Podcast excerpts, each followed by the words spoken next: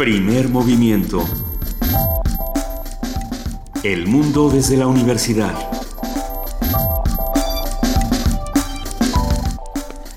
Muy buenos días, son las 7 de la mañana con 6 minutos de este miércoles 27 de abril. Les damos la bienvenida a Primer Movimiento a través del 860 de AM, el 96.1 de FM y www.radionam.unam.mx. Querido Benito Taibo, muy buenos días. Querida Luisa Iglesias, un inmenso placer estar con todos ustedes. Estamos en, en nuestras dos frecuencias, las frecuencias de casa de Radio UNAM, y comenzamos así Primer Movimiento. Comenzamos primer movimiento con, con, noticias interesantes que ocurren en nuestro país. Por un lado, como lo platicábamos desde días anteriores, pues el grupo interdisciplinario de expertos independientes ya se va de nuestro país y hay muchas recomendaciones que la ONU pide eh, que se tomen en cuenta, que ya se está pidiendo que se tomen en consideración para nuevas investigaciones. Habrá que ver qué es lo que sucede en los próximos días y habrá que ver cómo sigue la investigación aun cuando estos expertos estén fuera de, México, ¿no? Así es. Uh, por, por otro lado, también en la Ciudad de México se, ha hecho un enorme despliegue de policías, más de 1.200 policías, en su mayoría mujeres, con un chaleco rosa como distintivo, en estaciones de metro, metrobús, tren ligero y en los principales centros de transferencia modal para uh, apoyar uh, a la lucha contra la violencia hacia las mujeres. Eh, es un esfuerzo que me parece bien que debió haberse hecho hace mucho tiempo, no esperar hasta que sucediera una marcha de las proporciones de las que hubo, en las cuales las mujeres tuvieron que, desde esos países en donde hay que salir a gritar para que alguien nos escuche. Y tendríamos que preguntarnos por qué somos de los pocos países que necesitan un vagón extra para mujeres, ¿no? ¿Por qué, por qué tenemos que seguir con estas prácticas y no, no tratar el problema desde otras perspectivas? Pero bueno, vamos a arrancar este programa, vamos a arrancar con un simposio, la lucha contra el cáncer a través de la terapia inmunológica. Hablaremos con el doctor Eduardo García Cepeda, investigador titular del Departamento de Inmunología del Instituto de Investigaciones Biomédicas de la UNAM y presidente de la Sociedad Mexicana de Inmunología. Será una conversación interesante, sin duda. Hoy es miércoles de lectura y hablaremos de gerundios y voz pasiva. hablando. Hablando, yendo. Gerundiando. Sí, exactamente. Una conversación con Arturo Hernández Bravo, licenciado en Lengua y Literaturas Hispánicas, profesor de la Facultad de Filosofía y Letras de la UNAM, que imparte clases relacionadas con lingüística y gramática. Yo luego tiendo al gerundio. Es que nos pasa a todos cuando estamos expresando nuestras ideas de manera oral. Hay quienes dicen de manera escrita, tienes que borrar todos los gerundios, ¿no? Cuando acabes de, escribir un texto, por ejemplo, revisa cuántos gerundios tienes, bórralos todos y cámbialos por otra palabra. ¿Será? ¿No será? Hemos este satanizado a los gerundios y a la voz pasiva, vamos a platicarlo. Eh, también vamos a platicar con nuestros amigos de la Dirección General de Danza de la UNAM. Hablaremos con la maestra Angélica Klen, su titular, que habla sobre el Día Internacional de la Danza y el mensaje de Lenny Bonifacio para ese día. También estarán en primer movimiento. Sí, también para el primer movimiento. Ay, perdón. ¿Sigo? Ah, la Dirección General de Artes Visuales y del Museo Universitario de Arte Contemporáneo, el MAC. Y Ignacio Pla jefe de proyectos públicos y comunidades, habla sobre cine y videoarte en Cuba, insularidades políticas y relatos de lo imposible y posible. En nuestra nota nacional, Guerrero. ¿Qué está pasando en Guerrero? Eh, son, son, son, muchos los, los, acontecimientos. Estaba la cera en Acapulco, que sí. duró un par de horas, eh, una cantidad de asesinatos impresionante, eh, y la, también las reacciones de Héctor Astudillo. Todo esto lo vamos a platicar con el doctor Salvador Martínez de la Roca, exsecretario de Educación de Guerrero.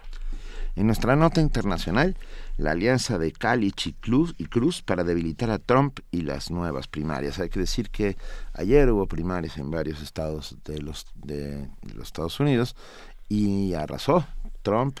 Trump se lleva el lado, cinco. Por el lado republicano, pero también es cierto que arrasó Hillary. Uh, Hillary Clinton por But, el lado demócrata. Hillary se lleva cuatro de cinco, si no me equivoco, mientras que y Trump se lleva todas. Es cierto. Eh, hay que platicarlo y hay que pensar bien en lo que están haciendo Cruz y Casey, que hay que ver si realmente está eh, funcionando y, y, pensar si Ted Cruz es la alternativa correcta. La poesía necesaria esta no, esperen, mañana. Esperen, porque no. Perdón, ya lo dijimos con quién me emocioné. Que decir que nuestra conversación será con la maestra Raquel Saed Greco, Grego académica del Departamento de Estudios Internacionales de la Universidad Iberoamericana, experta en política y medios de Estados Unidos. Una disculpa, saludos a la maestra Raquel Saed Grego. La poesía necesaria, en efecto, le toca a Benito Taibo. Así será. ¿Y, y ya tienes qué? No. ¿Ya pero... sabes? ¿no? ¿Aceptas hashtag? Sí, hashtag poesía necesaria, por favor. En nuestra mesa, amigos. en nuestra mesa del día, Día Mundial de la Lucha contra el Ruido. Eh, ustedes ya bajaron su app para medir los decibeles de cuánto ruido hay a su alrededor. En algún momento lo platicamos en este programa y nosotros la probamos constantemente. Vamos a platicar con el doctor Fausto Rodríguez, profesor investigador del Departamento de Procesos y Técnicas en la división de la UAM Escaposalco, especializada en confort acústico. Y para ya terminar este primer movimiento, hablaremos con el doctor Jorge Enrique Linares, director del Programa Universitario de Bioética de la UNAM, que nos habla sobre las iniciativas legales sobre el uso de la marihuana. Hay que decir que la iniciativa eh, mandada por la presidencia para eh, el uso medicinal de la marihuana pues fue ayer un poco congelada en la legislatura que dijeron no el sábado ya termina no nos da tiempo lo haremos para la próxima pues bueno, estamos en, en espérense tantito. A ver cuánto dura el espérense tantito, que de sábado a sábado luego dicen que no. Pero arrancamos y vamos a preguntarnos qué es lo que está pasando en nuestra ciudad. Como les hemos dicho, eh, son muchas las noticias que afectan no solamente al país, no solamente al mundo, sino que hay que concentrarnos en lo que está ocurriendo con la constitución de la Ciudad de México. Esta futura constitución de la ciudad se encuentra en proceso y expertos de la UNAM organizaron un foro donde se están debatiendo propuestas de vital importancia. Los detalles los tiene nuestro compañero Jorge Díaz. Woo! Investigadores y expertos de la UNAM organizan un foro de discusión sobre la Constitución de la Ciudad de México que deberá estar lista en 2017. Las propuestas se harán llegar al gobierno de la capital y entre ellas destaca incluir en la Asamblea Constituyente a los ocho organismos autónomos como el Tribunal Electoral, el Instituto Electoral y la Comisión de Derechos Humanos citadina. El doctor Armando Hernández Fuentes Cruz, presidente del Tribunal Electoral de la Ciudad de México, y catedrático de la Universidad Nacional, se refirió a la importancia de esta iniciativa. No sé por qué nos quedamos estancados en aquella teoría del siglo XVIII, cuando la realidad es que existen muchos órganos que no forman parte de ninguna de esas tres ramas de gobierno. Y por supuesto que la propuesta que nosotros hemos hecho en todos estos foros ha sido que la constitución local debe contemplar, como toda constitución, una parte dogmática y una parte orgánica, como se les suele denominar. En la parte dogmática tendrá seguramente principios constitucionales y un catálogo de derechos humanos. Y en la parte orgánica deberá tener la división de funciones ejecutiva, legislativa y judicial, pero para nosotros es muy importante reiterar la necesidad de que la Constitución contenga un capítulo de los órganos autónomos de la ciudad. En representación de la Comisión Nacional de los Derechos Humanos, Rodrigo Guerrero Gómez cuestionó la candidatura de algunos personajes a la constituyente que nada tienen que ver con las leyes. Todavía no se pierde esa oportunidad, es más, todavía existe latente esa oportunidad. Dentro de los seis designados por el presidente de la República o por el jefe de gobierno del Distrito Federal, una de las propuestas sería que uno de los titulares de los órganos autónomos, por lo menos, formara parte del poder constituyente. Ya vimos que hasta el Sopitas está dentro del grupo redactor de la Constitución.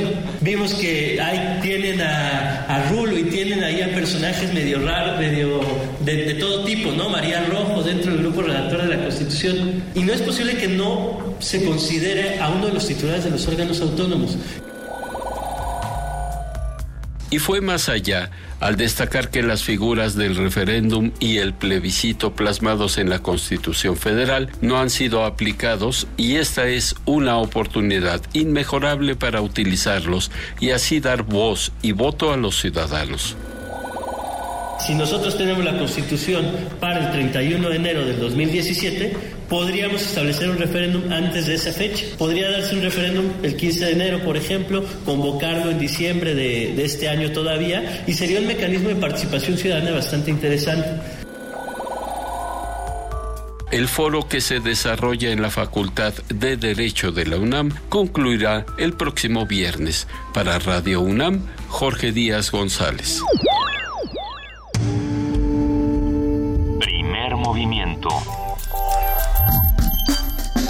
Donde la raza habla.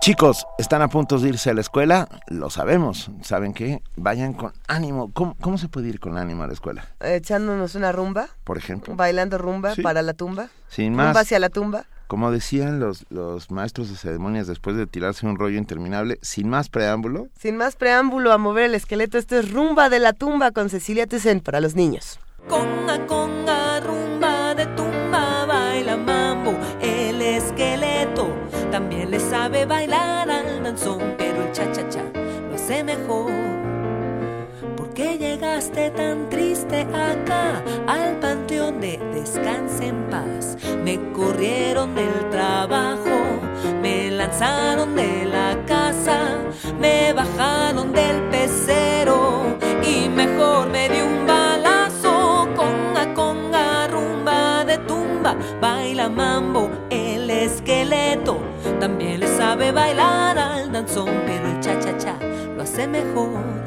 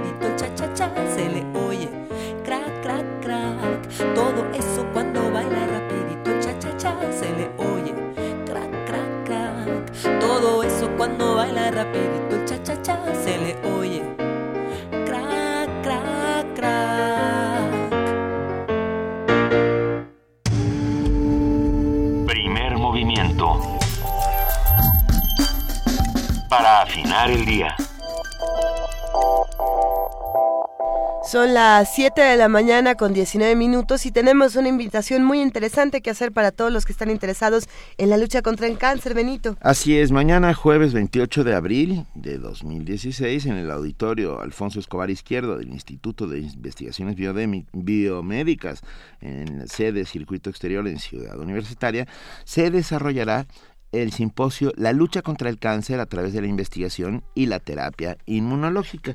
Y vamos a hablar en este instante con el doctor Eduardo García Cepeda, investigador titular del Departamento de Inmunología del Instituto de Investigaciones Biomédicas de la UNAM y presidente de la Sociedad Mexicana de Inmunología. Doctor Eduardo García Cepeda, bienvenido.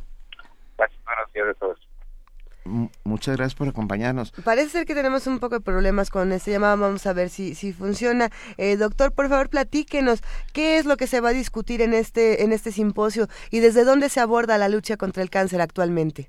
Sí, mire, buenos días. Este, Muy buenos eh, días. Hacemos este evento como parte de los eh, eventos mundiales que se organiza a través de las sociedades internacionales de inmunología para celebrar primero el Día de la Internacional de la Inmunología. Y el tema de este año, el tema internacional es precisamente el poder utilizar la inmunología como una herramienta terapéutica en la lucha contra el cáncer.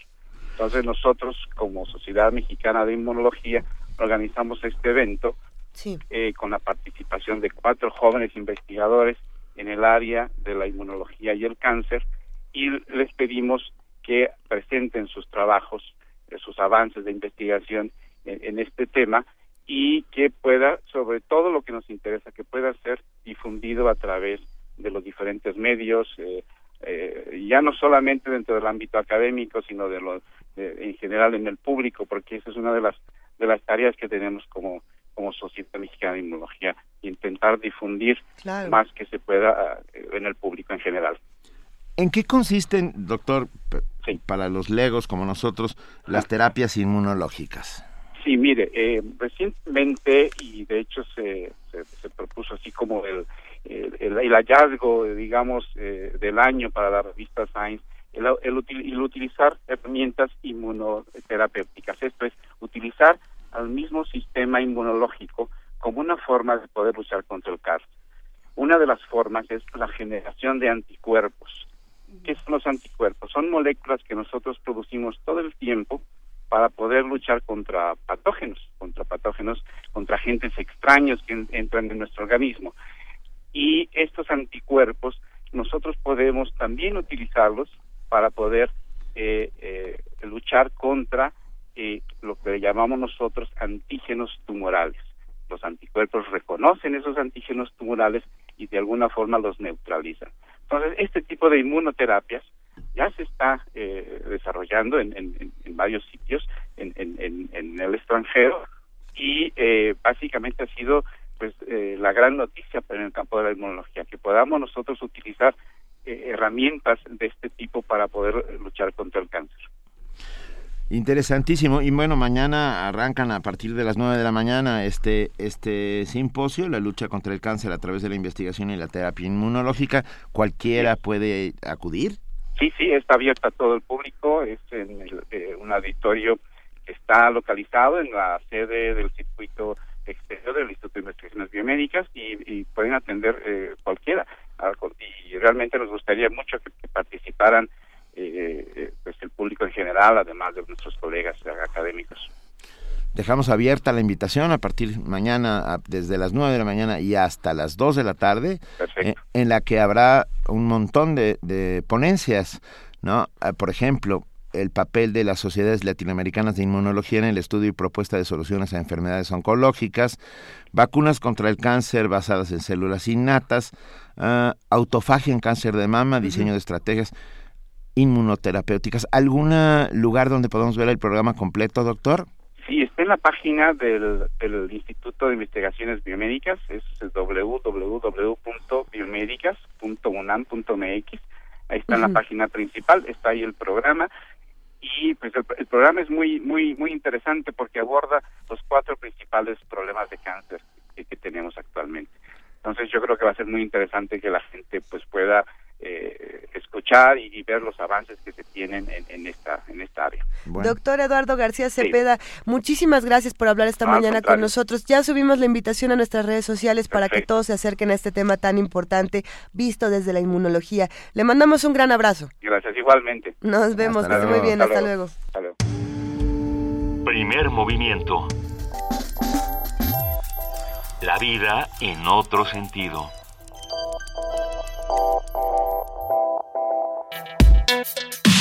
Miércoles de lectura. Desde la secundaria se les dice a los alumnos que deben evitar el uso del gerundio, como si las palabras que terminan en ando, yendo, fuesen un virus infeccioso no, no es que lo sean, pero, pero vamos corriendo. Pero, es cierto, eh, es cierto que, que, nos dicen eviten el gerundio, es cierto. Lo cierto es que se teme a los gerundios más de lo que realmente pueden llegar a espantar, pues plantean en realidad solo dos problemas. Por una parte, el uso excesivo de ellos, por la otra, su empleo indebido o poco aconsejable.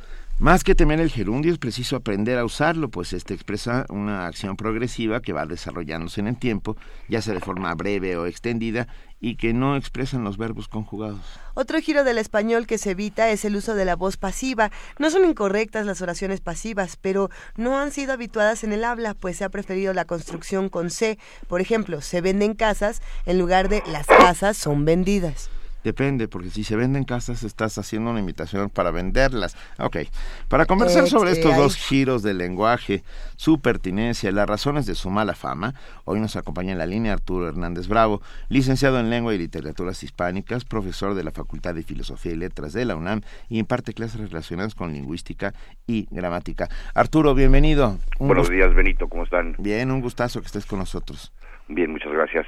Pues eso es que ya no sé qué voy a decir yo del gerundio y de las pasivas, ya lo dijeron todo. No.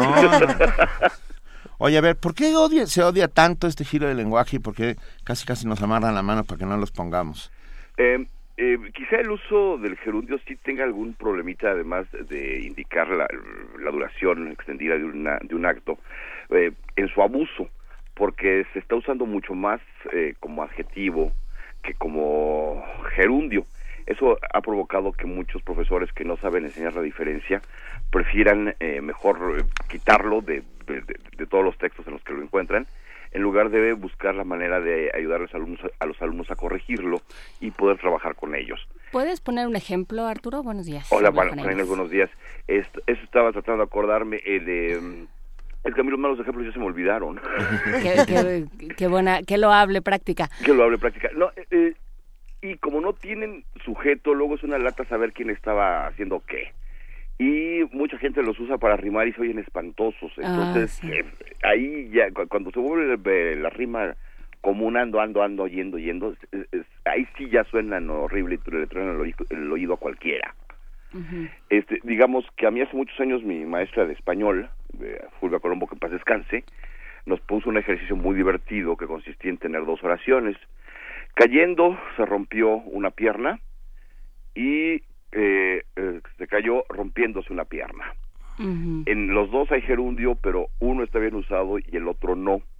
Y eh, nos tardamos un buen rato en dilucidar cuál era el que estaba bien usado o no. Eh, la idea es que el verbo que dura un poquito más, poquitito más que el otro, es el que puede ir en gerundio y el otro no.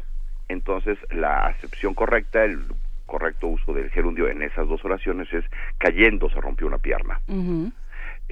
Y justamente en eh, México hay mucha gente, y estaba viendo por ahí que en Puerto Rico muchísimo, el, em, suelen usarlo al revés, eh, cayó rompiéndose una pierna, eh, dándole como el sentido de punto final de la acción, que es justamente el que no tiene, el gerundio no tenía se le está empezando a dar.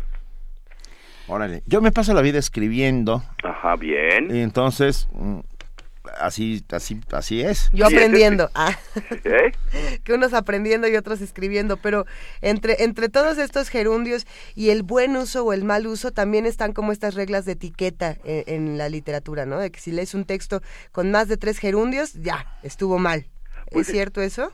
Eh, no. Pues no. digamos que los buenos autores sí buscan evitarlo para no para no caer en el fácil uso de, acciones que se van haciendo largas y largas y largas pero no este eh, pero no está mal usarlos quizá el problema más fuerte sea que esa terminación vista muy seguido oída muy seguido sí llega a ser incómoda y molesta a ver, vamos poniéndonos, vamos por partes. Vámonos, vámonos poniendo de acuerdo. Orden y progreso. Eh, digamos, los, los gerundios expresan, ¿es un verboide que expresa simultaneidad?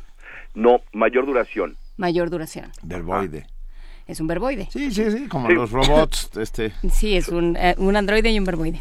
no me gusta mucho el nombre de verboide. A mí tampoco. Son como los que verbos, digamos que les dicen de, de bonita manera, que también en negativo, formas no personales del verbo.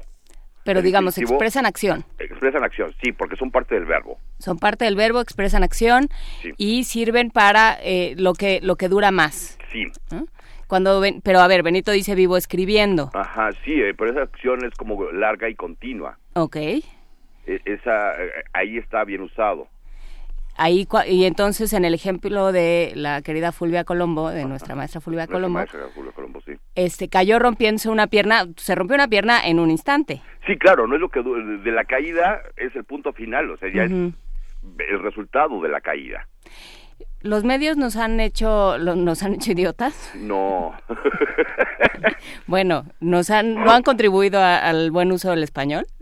No, fíjate que ahí la mayor parte de los medios no. Eh, yo hace mucho que no oigo medios comerciales porque este, me, me, ponen de malas con, tantas tonterías que dicen.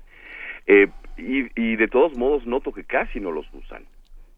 Este, la idea de, como no saben usarlos, mejor no los usan. Creo que sí ha influido mucho en la en la postura de mejor no usarlos y que tienen un mucha atención a no a no usarlos de ninguna manera.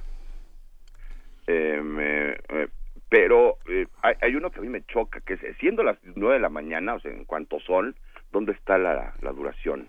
Pero ese te choca porque te recuerda a la barandilla, ¿no? La barandilla. Siendo las tres de la mañana, se presentó el sujeto Arturo Hernández. ¿Quién dijo llamarse Arturo Hernández Bravo?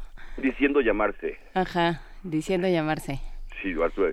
Sí, esos eh, que, indican puntualidad son los que eh, más molestan al, al oído. Sí. ¿No? Esos son así como terribles y te digo prácticamente en los medios eh, masivos de información casi nadie los usa Ok. Porque yo creo que es esa, esa eh, idea que tenían las maestras de primaria y de secundaria de que no nos enseñaban a usarlos y entonces nos dijeron no los usen y se nos quedó y ya no los usamos y se, se acabó. No los usamos al grado de que diría Eduardo Casar, ya no hay un solo personaje que se llame Fernando. Por ejemplo. Porque ya nos, da, Fernando. nos dan tanto horror, tanto horror los gerundios que ya nadie se llama Fernando. Así es. Entonces, por un lado tenemos el gerundio y por otro también estábamos discutiendo el tema de la voz pasiva. Ese es más divertido, ¿vieras? A ver, ¿cómo es el de la voz pasiva? ¿Fuiste atrapado por la voz pasiva? Fui, yo sí he sido atrapado por la voz pasiva. Eh, Pasa una cosa extraña que en español de México que preferimos no usarla. Esa es muy divertida porque No, pero las ahora sí. de primaria, no, las maestras de primaria nos enseñaban a conjugar los verbos. Bueno, yo a mi generación todavía nos enseñaron a, jugar, a conjugar los verbos en activa y en pasiva. Entonces, amo y soy amado y son perfectamente normales en español. Pero los mexicanos, por lo menos, tendemos una extraña tendencia a no usarlos. Es eh, prácticamente no los vemos ni en prensa escrita, que podría ser maravilloso en los titulares de, de la prensa amarillista. Sería maravilloso verlos, pues casi no se ven. Algo pasa que esa voz pasiva aparentemente se está perdiendo del español. A ver, yo creo que no, yo creo que por el contrario, se a, a- partir de un calco del inglés se nos está quedando cada vez más, se nos está quedando cada vez más. Pues es que a pesar de justamente que en inglés se usa tanto, pues, sí es el- sí es importante que en inglés se usa muchísimo más. En español yo casi no la noto. O sea- estamos más acostumbrados o tenemos el bonito C impersonal que sirve para todo. que sirve para todo. E- e- Ese sé que no solamente es impersonal, sino también de pasiva y voz de voz media, que como nos sirve para todo, pues podría, nos funciona más. Sí, es más posible eh, encontrar construcciones del tipo, se venden casas, como dijeron hace rato, que eh, casa- las casas son vendidas o están en, incluso están en venta. Las casas son vendidas ya, es, es horrible. Es que, claro, también tiene el, el asunto de que eh, tiene una- un significado como de, de acción concluida por el uso del participio que está eh, que está influyendo sobre el asunto y cuando las casas están en venta pues no las hemos empezado a vender bueno es- eh, decimos eso para que la gente crea que hay oferta Ujú. Pero efectivamente prácticamente no se usan. Yo eh, me encanta and- pon- andar poniendo atención a lo que dice la gente en todos lados y que casi no las oigo, no me fijo, no no no se nota que se usen, a pesar justamente de la influencia que puede tener el inglés norteamericano sobre el español. ¿A ti qué, qué te chirría en el oído cuando vas por, por el metro o por la calle escuchando? Me, me, me chirrían los gerundios, como el que acabas de decir. pero no, me chirrían otras cosas. Pero pero no el uso de pasivas ni el, ni el uso de gerundios. Creo que dejar de usar el gerundio está muy mal, que tiene un significado gramatical muy peculiar que deberíamos mantener eh, porque es necesario en nuestra comunicación cotidiana. En el caso de las pasivas, eh, se, se, se está usando más con impersonal, que además es muy entendible. ¿Por qué? Porque nos, me importa que soy llamado, no importa por quién. Importa que las casas, eh, que alguien vende las casas, ahí están las casas, y que importa que están en venta, no importa quién las venda. Y eso como que en la pasiva se necesita eh, para tenerla completa. Soy llamado por alguien que me ama, evidentemente. Eh, las casas son vendidas por el vendedor, pero eh, si digo así como se venden casas con ese C que ya me quita problemas de quién es el que está haciendo qué, eh, ya no ya no me importa, me, me queda clarísimo que son las casas las que están importando ahí y la relación que puedo tener con ellas, o sea, ir a comprarlas. Nos, nos escribe Armando Cruz y te pregunta directamente, en vez de Armando, ¿qué nombre sugiere que me ponga? Armó. Ahora se llama Armó. ¿Eh? Armó Cruz. ya. Armó Cruz, sí, no, pues Arma Cruz, Arma Cruz. sí, pues sí. ¿Es un exhortativo? Podría ser, es casi un imperativo, ¿no? Así bonito. Arturo. Exhortativo, exhortativo es Luis Colín Lizalde que dice, vengo manejando y oyendo, primer movimiento. Es un bálsamo. Es un bálsamo. Si vengo manejando y oigo este el primer movimiento, ahí los dos juntos son los que truenan en la oreja. Ajá. Claro, manejando, la oreja. manejando y oyendo eh, eh, es ahí donde... Circulando, circulando. Sí, sí, y, lo- y este eh, dándole que es mole de olla. Pero ese está todo dar. Ah, si, si el gerundio ya no es el diablo eh, de, la, de la gramática, ¿cuál sí lo es, Arturo?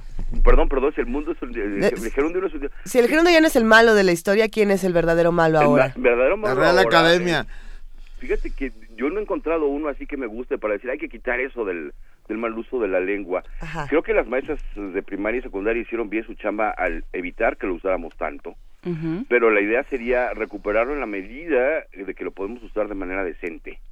Que no hagamos que a todos nuestros oyentes les truene la oreja, que no hagamos eh, que todas las acciones duren para toda la vida, que no se vuelva todo una cuestión ahí exótica de mm, que no entendamos nada. ¿Y qué pasa, Arturo, con los con las formas verbales que hemos perdido o que Pues, han es- caído en desuso? Esas son casi irrecuperables. ¿El futuro? El- el- el ¿Ya no tenemos sí, futuro? no, no tenemos futuro. Eh. Mira, con el futuro pasa algo más divertido. El futuro sí es una construcción bastante complicada a, a nivel cerebral eh, eh, y de hecho ha tenido muchos cambios en la historia del español. Este uso del futuro mexicano eh, y también muy extendido en, en todas las hablas, en todos los hispanohablantes, de ir más futuro, voy, voy a comer, voy a salir, voy a, voy a ir. Eh, parece ser que se va a quedar para siempre y que no, no, y no- y regresar al otro sería bastante difícil. Eh, algo le, le pasa al futuro en, el, en la conceptualización de los tiempos que es más fácil usar este otro que el anterior. Y, eh, no tengo claro exactamente cuál es el proceso que está sucediendo ahí, no, no me he metido a estudiarlo con detalle, pero sí es evidente que no se puede, no se va a recuperar fácilmente y digamos el futuro es de los uh, que tenemos claros, pero hay varias formas de subjuntivo que no usamos ni por equivocación. ¿Como cuál? Estaba tratando de acordarme las formas en ere, hubiere, yo, yo hubiere dicho, No, bueno. Casi no sabemos ni cómo usarlas. es que no sabemos ni cómo usarlas, porque Mm. no- nuestros padres, nuestros abuelos, este, quizás nuestros bisabuelos, ni siquiera las usaban y nosotros nunca las hemos oído de manera natural y tratar de usarlas nos sale mal siempre, algo, algo hacemos mal porque no sabemos cómo usarlas. Y si las usamos con el conductor del microbús, o sea, sería bastante más grave. O ¿Cómo sea, cuál? a ver, yo hubiera dado, dado cualquier cosa por Si- poder si subir. usted me Sí, hubiera si usted- dicho- Pero a ver, es, escúchame una cosa. Que no tenía cambio. Nos habían dicho que el futuro era perfecto y por lo visto no es, ¿eh? No, no lo es. No, en lo absoluto. No, para nada, el futuro, el no, no lo es. A ver, eh, escribe Fernando Ajá. y dice, es una tragedia, me llamo Fernando y me estoy enterando que estoy en extinción. Ese me estoy enterando, ¿qué hacemos? Déjaselo, está bonito que para que no se extinga. Para que no se extinga Fernando. Para que no se extinga. Pero no se está, en, o sea, no lleva mucho tiempo enterándose, ya se, ya se enteró, ya se acabó. Sí, pero eh, me estoy enterando y a partir, eso significa un poco, a partir de este momento me entero y ya me quedo enterado. Híjole, yo creo que eres muy laxo, ¿eh? Muy laxo de Es muy fácil para esto, sí. Fíjate que es que, bueno, a mí me gustan los gerundios, creo que son una manera bonita de eh, ampliar la duración del acto y que no mm, no debemos dejar de usarlos nada más porque los profesores de primaria no saben cómo enseñarlo. De acuerdo. Y hay algunos que son completamente mexicanos, como el que nos manda Ch- Misael No, Chaboya, bueno. perdón, pero lo voy a decir. A ver. Caminando y meando, que es gerundio, pues. no me digas que no es. Es completamente mexicano. Y para eso sirve la radio cultural, señores y señores. Ta- Qué bueno que ya no oyes perdón, medios comerciales. Para eso también sirve También, la radio claro, es cultural. un popular que no podemos perder, Claro. caray. Un Mexic es, es, a ver, Concepción Company estaría ver, encantada de que andemos dando mexicanismos explicados. Pero a ver, pero ¿cuál es el contexto? El no, ya olvídalo. ¿El estadio, por ejemplo? el est- Concepción Company nos está oyendo, válgame. No, no, no, no. seguro no, no Es- esperemos que no, porque ya nos estaría regañando durísimo a todos. Regañando. Incluyéndome a mí. Regañando. Regañando, claro, nos estaría regañando. El regaño no iba a durar poquito. No. ¿eh? No, iba a ser un largo regaño. un largo regaño con una explicación después pormenorizada de cómo es el buen uso del gerundio Y para que no nos página. estemos haciendo no- nosotros hablamos de gerundios, hablamos de voces pasivas, eh, pero me gustaría preguntarte, Arturo, con todo lo que se reduce actualmente en el lenguaje, ¿realmente seguimos discutiendo con gerundios o ya nada más discutimos con emoticones o con puntitos? Eso depende en dónde. En los chats sí, desafortunadamente tenemos el mal uso de los emoticones que yo me hago bolas y no sé qué muchos que significan. No, bueno. Y luego así tengo que preguntar. Pero afortunadamente creo que en las conversaciones cotidianas y el radio sirve mucho para esto. Sí. eh, el uso del lenguaje sigue siendo importante y sí jugamos un poquito con los gerundios y discutimos con el gerundio y con muchísimas otras formas verbales que eh, nos están ayudando a no perderlas. Eh, a- a- las formas verbales que tenemos perdidas en el español ya de, de México yo creo que ya son irrecuperables. Necesitaríamos tener contacto con muchas otras formas de comunicación en español que en las que sí los usan para poder contagiarnos de ellas de manera natural. Eh, creo que las discusiones, sobre todo cuando están pensadas, cuando son discusiones en serio, no me estoy peleando contigo porque me caigas mal, sino porque la discusión está divertida o es interesante, puede permitir la, que, eh, que usemos más palabras, más construcciones, más eh, trabajo de lengua para demostrarle al otro que también sabemos hablar y esa es la única parte divertida de las discusiones. Si voy a discutir con alguien porque me cae mal y me va a repetir tres veces lo mismo sin agregar nueva información, no me va a, no va a resultar interesante ni para mí, ni para el otro, ni para los demás que nos puedan estar oyendo. Estamos discutiendo tranquilos. Tranquilos. Estamos ¿Eh? O sea, ¿cuál es la broca? No, pero, pero Mira, es la verdad. discusión es sobre la discusión, no contra nosotros. Claro. Fíjate, a ver, R. Guillermo pone tal vez un poco el punto sobre la I. Sí. ¿Quién fabrica el lenguaje, la academia o la gente común? La gente común. Claro, la gente se refiere a la realidad y la academia se refiere al lenguaje, ¿no? Exactamente. Los Entonces- únicos que hablan eh, si- siguiendo las normas de la academia son los de la academia. Y Con ni notas a ellos, ¿eh? y ¿Eh? ni ellos. Y ni ellos. Pero, Este, pero es verdad que, eh, que digamos, quien, quien presume de tener un habla culta o de eh, tener una, un bagaje más amplio de, de giros y de, y de vocablos, Ajá. pues los usa y entonces Los usan como mandobles castellanos de vez en cuando. O y sea, entonces los sacan a pasear y es una cosa muy y bonita. los ponen a presumir y los dicen en, en la calle para que nadie los entienda. Iré esta tarde a tu casa. y- Sí, claro, el problema está ahí, si pues, resumes de eso y lo pa- pasas por la vida presumiendo, seguramente le caes mal a todo mundo. A todo mundo. Ujú. Eh, Si en cambio lo usas de manera natural cuando, cuando la ocasión de veras lo amerita, eh, ve- los demás incluso aprenden a usar esas construcciones y, Ah. esas- y esos giros y esas eh, y y esos términos, incluso las palabras y todo. Si, si me paso la vida consultando el diccionario para usar más palabras que los demás no van a entender, pues les voy a caer mal a todos. ¿No? No, bueno, pero tampoco tendríamos que tener miedo a usar el lenguaje por caerle mal a la gente. Ah, ¿no? no, claro que no, pero eh, digamos que el problema aquí está el uso adecuado, no, no correcto, adecuado del lenguaje, ¿no? Si yo voy a estar discutiendo en la mesa co- con el dominó, es muy probable que no vaya a usar ninguna construcción elegante. Si voy a discutir en radio con gente que sabe lo que estoy oyendo, no, no se me va a salir un folclorismo por ahí, como de hace rato. Por ejemplo, Por ¿verdad? ejemplo. Y eso es lo que es importante, del- el asunto de eh, saber dónde está uno conversando para poder utilizar o no ciertos giros del tipo que sean, o folclóricos o exactamente lo contrario. Y eso va a permitir que todo mundo pueda darse cuenta de dónde se puede usar qué.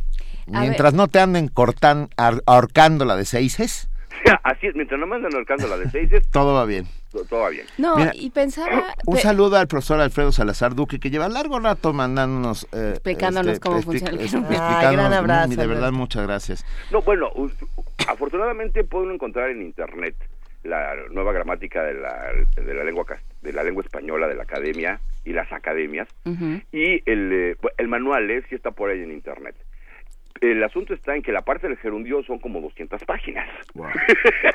A ver quién puede con ellas, porque además sí les encantan los terminajos raros y usar eh, cosas que si no tomó uno clases de, de gramática empieza a, a, a perderse, ¿no?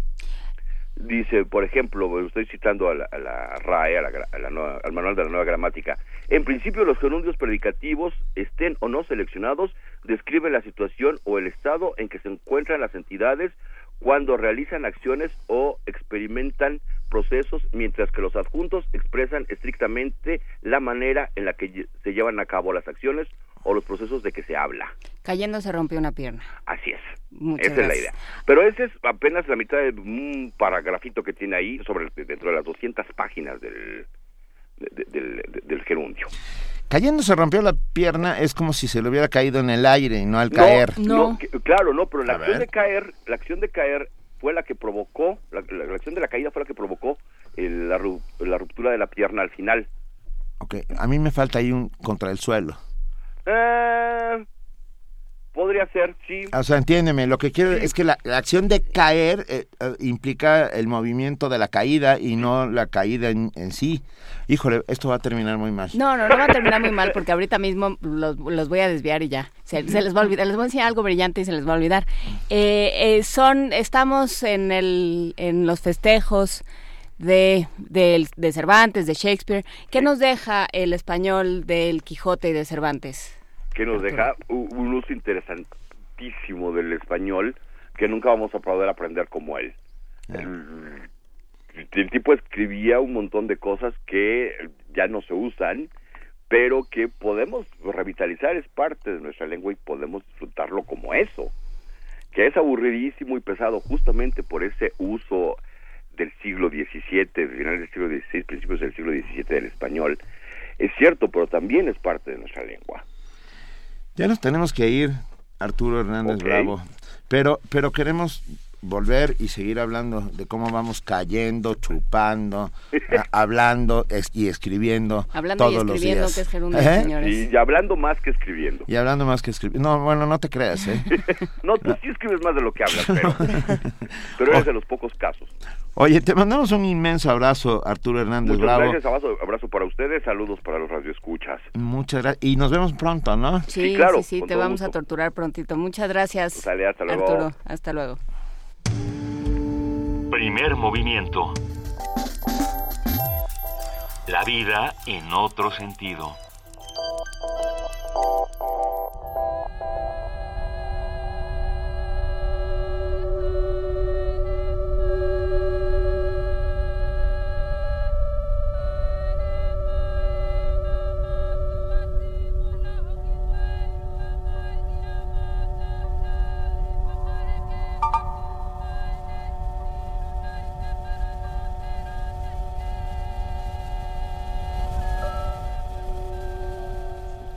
Eso que estamos escuchando es Birds with Sky Mirrors de Lemmy Pontifacio y abre esta discusión que vamos a tener esta mañana, nada más y nada menos que con nuestra querida Angélica Klen de la dirección, la directora de la dirección de danza de la UNAM. Buenos días, querida Hola, Angélica. qué Luisa, gusto ¿cómo están, Benito? Un gusto. Bienvenida. ¿Nos traes algo? Algo Pues, importante. Pues sí, fíjate, precisamente oyendo eh, algo que tiene que ver con el coreógrafo Lemmy Pontifacio. Eh, él eh, radica en Samoa, para los que no ubiquen. Es un... Isla del Pacífico Sur. Sí, precisamente fue un país habitado por aborígenes que se independizaron en Nueva Zelanda en 1962. Y él ha sido el encargado para escribir el mensaje que se leerá en todo el mundo el 29 de abril, Día Internacional de la Danza.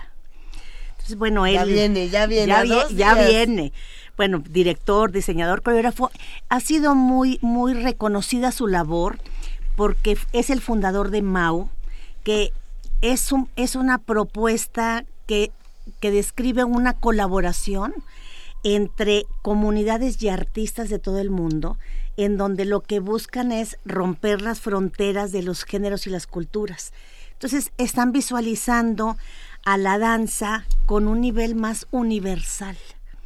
Entonces, eh, es, un pro- es un proyecto muy, muy interesante este, que, él, que él desarrolla para los que les interese puedan leer un poco más. Y él lo que hizo fue ofrecer una oración, una oración por la danza, que se las voy a leer en un momento, pero antes sí, de sí. leérselas, quiero compartirles que eh, la, la UNAM festeja, como en todos los lugares del mundo, el Día Internacional de la Danza, y nosotros lo hacemos el festejo el sábado 30. ¿Por qué el sábado 30? Porque pa- es muy importante que asistan las familias. Queremos que asista la familia y el sábado pues es un día maravilloso. Tendremos ocho horas continuas de danza. Wow, qué maravilla. Ocho horas en tres escenarios, la sala Miguel Covarrubias, tendremos un foro en la explanada de la Fuente, todo esto en el Centro Cultural Universitario y otro en, foro en el estacionamiento número 3. eh, vamos a tener pues prácticamente a 1350 bailarines en escena, así es, desde las 12 hasta las 8.30 de la noche. Entonces vamos a poder ver por supuesto al taller coreográfico de la UNAM, a Circo de Mente, a Todo Tango, la Compañía de Danza Ardentía, la Compañía Nacional de Danza Folclórica, el Cuadro Real de Danza del Real Club España, Compañía Gato Danza Contemporánea, al Ballet de la Ciudad de México, Triciclo Rojo, el grupo Yuca Danza con tambores, va, a ser maravilloso. Y nuestro cierre con el Ballet Folclórico de México de Mali Hernández. No, Ay, qué maravilla. No, se lo pueden perder. Y debe ser carísimo ir a ver esto. Pues déjame decirte que todos los dos foros al aire libre, gratuito totalmente. Ah, y las tres, los tres eventos de la sala Miguel Covarrubias con un costo simbólico de 10 pesos. O sea, hay que llegar como a las 5 de la mañana a comprar boletos. Pues ya pueden comprarlos desde, hoy. Desde ahora, perfecto. Sí, ya pueden comprarlos desde hoy. Y aparte, para los que quieran no solamente disfrutar viendo danza, también hay clases, tenemos clases de rumba africana y de salsa y bachata que podrán tomar de manera activa. Y también tenemos otra parte muy especial para los amantes del cine. Podrán ver películas como Billy Elliot, First Position, Pina, ah, y The Company. Y aparte también en, en, en, en, en la sala Monsiváis habrá videodanzas, va a haber un documental que hicieron a Gloria Contreras porque este Día Internacional de la Danza lo dedicamos a la, a la memoria de, de, pues, de la maestra que ha hecho, hizo durante 45 años un trabajo impresionante en la UNAM en apoyo a la difusión de la danza. Eh, Julián Hernández, que es eh, quien realizó este documental, estará también presente para explicar cuáles fueron sus vivencias. Y, y como tenemos hace mucho tiempo aquí en Radio UNAM, nuestro lema va a ser la danza es un derecho. De Eso. Así es que pues no podemos faltar. A ver, tengo en mis manos el programa y, y más que un programa parece la sección amarilla de la danza.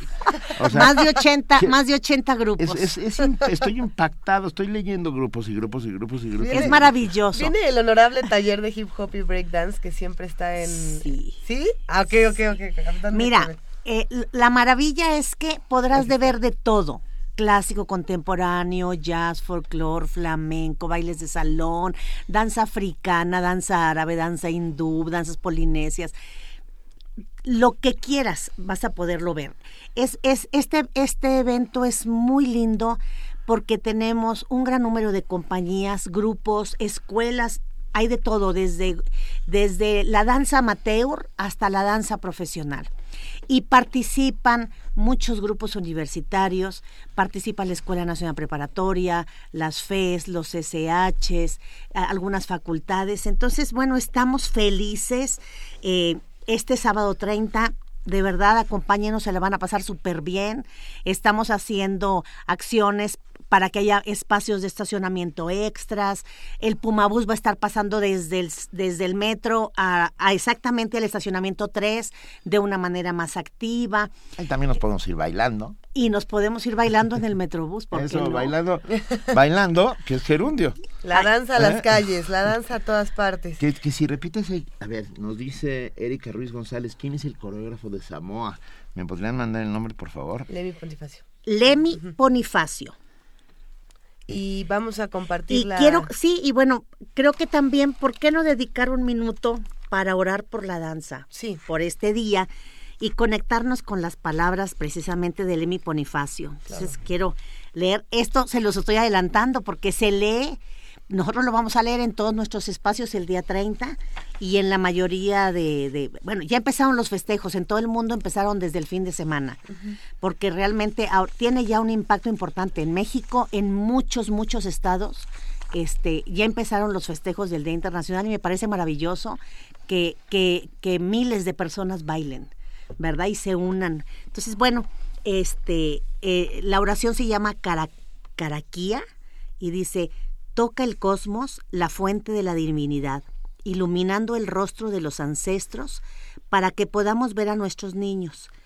Entretejida por encima, al lado, debajo, armoniza todo lo que hay dentro de nuestra carne y de nuestros huesos y de la memoria.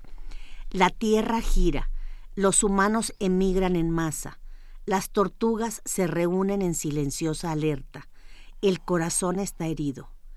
Haz de la danza un movimiento de amor, un movimiento de justicia, la luz de la verdad. Me bonito. encanta. Es una belleza. ¿Dónde- Me encanta. Una página para poder ver el programa completo. En www- www.danza.unam.mx viene toda la programación. Empezamos desde las 12, ahora con cinco espacios en el Centro Cultural Universitario, las dos salas de cine, la sala Covarrubias y dos foros al aire libre. Se le van a pasar muy bien. Pueden llegar desde las 12 e irse hasta las ocho y media. Qué maravilla. Durante todo lo- toda, toda la, la- la programación hay grupos bellísimos. Les va a encantar. Todos al Centro Cultural Universitario este sábado a, a celebrar y festejar la danza. La danza. ¿Por qué? Porque, la danza es un derecho de Muchísimas gracias, Angélica Klein. Primer movimiento. Donde la raza habla. Doctor, la verdad, por favor. ya había visto algo así. Pues ¿dónde anda metiendo el ojo? Ay, pobre. Doctor, ¿qué tengo? Tiene el ojo cuadrado. ¿Cuadrado? Fue al MAC, ¿verdad? Mm, sí. Nadie sale como entró. Museo Universitario Arte Contemporáneo. MUAC. Te dejará con el ojo cuadrado. UNAM. Soy Raúl y vivo en Pueblo Quieto, población 500 habitantes. El día de la elección, quién sabe cómo, pero terminamos siendo 723 habitantes. Se castiga hasta con 7 años a quien por sí o a través de terceros solicite, promueva, traslade, subsidie, gestione, contrate servicios o bienes para que una o más personas proporcionen documentos o información falsa al Registro Federal de Electores, Padrón Electoral o Listado de Electores. Ayúdanos a prevenir y perseguir los delitos electorales. Nosotros nos encargaremos de hacer cumplir la ley. FEPADE, Procuraduría General de la República. America. Habla Andrés Manuel López Obrador, presidente nacional de Morena. Que no te vuelvan a engañar, los dos pertenecen a la misma mafia. La única diferencia es que unos son rateros y los otros son ladrones. Pero si hay de otra, Morena es honestidad. Tenemos tres principios que nos guían. No mentir, no robar y no traicionar al pueblo. Y recuerda, es mejor tener trabajo y bien pagado que recibir por el voto una lanita o una raquítica despensa, frijol con gorgojo. No vendas tu libertad. Morena es la esperanza de México. Chilango, defeño, capitalino, mexiqueño. No solo se trata de cómo nos van a conocer en el mundo, se trata de escribir una nueva historia para la Ciudad de México. En la constituyente vamos a hacer lo que tú harías, una constitución bien chilanga. Más trucha y tan chilanga como la torta de tamal. Para lograrlo necesitamos escribirla contigo. En Movimiento Ciudadano sabemos que nadie mejor que tú para poner las reglas. Tú la piensas, tú la escribes, tú la votas y nosotros votamos contigo. Movimiento Ciudadano. Hay que creer en la música. Hay que creer en la música. La música debe transformarse. Y la transformación es algo que se da del oído a la boca del estómago. No sabremos cómo ocurrirá hasta llegar a ese instante. Radio UNAM te invita a celebrar el Día Internacional del Jazz con los improvisadores. Un concierto que festejará en tus oídos uno de los géneros musicales más versátiles. Como invitado especial, el baterista argentino y jazzista multifacético Hernán Hedge.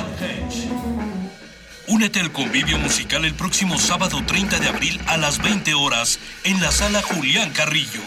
Adolfo Prieto 133, Colonia del Valle, cerca del Metrobús Amores. Entrada libre. Cuando no sabes lo que puede pasar, Es cuando puede pasar todo. Radio UNAM Te invita. Hola, mi nombre es Adrián, tengo 31 años y junto con mi socio Paco tenemos una empresa que lleva Internet a las comunidades. Al principio invertimos nuestros ahorros para construir una antena. Hoy ya tenemos 32 en todo el Bajío, llevando Internet a más de 25 mil personas, haciendo que lo bueno pase. Si más emprendedores como nosotros hicieran esto, todo México podría tener Internet. Queremos conocer proyectos como este en hacemosmás.mx diagonal emprendedores internet. Exígelo en Facebook diagonal PRI oficial. Internet para todos. Juntos hacemos más. PRI. Para describir esta ciudad solo hace falta una palabra, grandiosa. Cientos de años la han construido así, fuerte, imponente. Es una ciudad llena de colores, de historia, de cultura, de palacios. Esta es nuestra ciudad. Es momento de que esta ciudad sea más grande, La primera constitución de la Ciudad de México se escribe mejor si tú eres parte de ella. Vota este 5 de junio y habla por tu ciudad. Instituto Nacional Electoral e Instituto Electoral del Distrito Federal. Esta es la historia de una ciudad que es el centro de la Tierra. Un lugar que porta orgulloso las cicatrices de la batalla contra el autoritarismo. Una ciudad cuya grandeza radica en sus habitantes quienes no tuvieron miedo de levantar la voz. Juntos logramos hace 19 años poder elegir. Piensa en todo lo que ya hemos logrado. Ahora imagina dónde podemos llegar. Porque cuando te das cuenta del poder que tienes, las cosas comienzan a cambiar. Hoy podemos. Poder Chilango. PRD. El contenido hemerográfico de la universidad en un clic. Nuevo portal de revistas UNAM. Consulta de manera gratuita más de 37 mil artículos. Ponemos a tu disposición un catálogo de publicaciones de ciencia, cultura, tecnología y más. Encuéntralo en www.revistas.unam.mx. Dirección de Publicaciones y Fomento Editorial de la UNAM.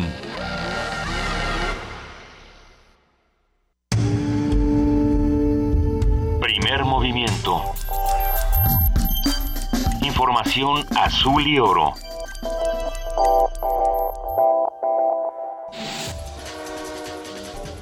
Corte informativo. La UNAM rindió homenaje de cuerpo presente a Néstor de Buen Lozano, profesor emérito de la Facultad de Derecho. El rector Enrique Grague lamentó la pérdida de un formador de varias generaciones de juristas y especialistas en el ámbito de derecho laboral. Fue uno de los gigantes del derecho, particularmente el derecho laboral. Fue un verdadero defensor de los derechos de los trabajadores. Sí, es una gran pérdida. La UNAM participó en el séptimo Congreso Internacional de la Lengua Española organizado por el Instituto Cervantes y la Real Academia Española. Llevada a cabo en Puerto Rico, el foro se enfocó a la reflexión de la situación, los problemas y los retos del idioma español, el cual es hablado por 500 millones de habitantes en el mundo. Emilio Gamboa, coordinador del PRI en el Senado, aseguró que a pesar de contar con los votos necesarios para aprobar las leyes secundarias del Sistema Nacional Anticorrupción, no habrá albazo y buscará consenso. De ninguna manera habrá un albazo. Si no generamos el consenso mayoritario, seguiremos platicando, seguiremos discutiendo, seguiremos debatiendo. Si hubiera algunas que el PRI con algunos votos de alguien pudiera ganar una ley tan importante como el paquete anticorrupción, no lo haríamos. Por su parte, Fernando Herrera, coordinador del PAN en el Senado, rechazó que parte de su bancada vaya a votar con el PRI. Dijo que ese grupo parlamentario quiere reventar el proceso legislativo. La Cámara de Diputados aprobó un paquete de reformas a la Ley General de Salud en materia de atención a víctimas y victimarios de casos de violencia y acoso escolar. Esto para que el Sistema Nacional de Salud promueva la creación de programas de atención integral. La organización no gubernamental Save the Children informó que en México 4 de cada 10 víctimas de violencia sexual tienen menos de 15 años. José Narro Robles, secretario de Salud, explicó a senadores del PRI, PAN y PRD los alcances de la iniciativa para regular el uso de la marihuana con fines medicinales. Ante la falta de consenso político para formar gobierno, España realizará nuevas elecciones el día 26 de junio. Habla Pedro Sánchez, representante del Partido Socialista Obrero Español. Quiero trasladar un mensaje de confianza a la ciudadanía española. Confianza por más determinada y más clara para cambiar el rumbo del país y alejarse del mal gobierno que sufrimos. No ha sido posible, pero les digo que mi voluntad permanece firme e inalterable. El cambio se aplaza dos meses, pero el cambio llegará. Por su parte, Pablo Iglesias, líder de Podemos, aseguró que lo mejor para España es un gobierno de coalición progresista. Pensamos que lo mejor para España es un gobierno de coalición progresista, en el que esté presidido por el Partido Socialista, en el que esté Podemos y las confluencias, en el que esté Compromís y en el que esté Izquierda Unida. Para lograr ese gobierno no hemos parado de hacer cesiones. Hasta aquí el reporte, en una hora más información.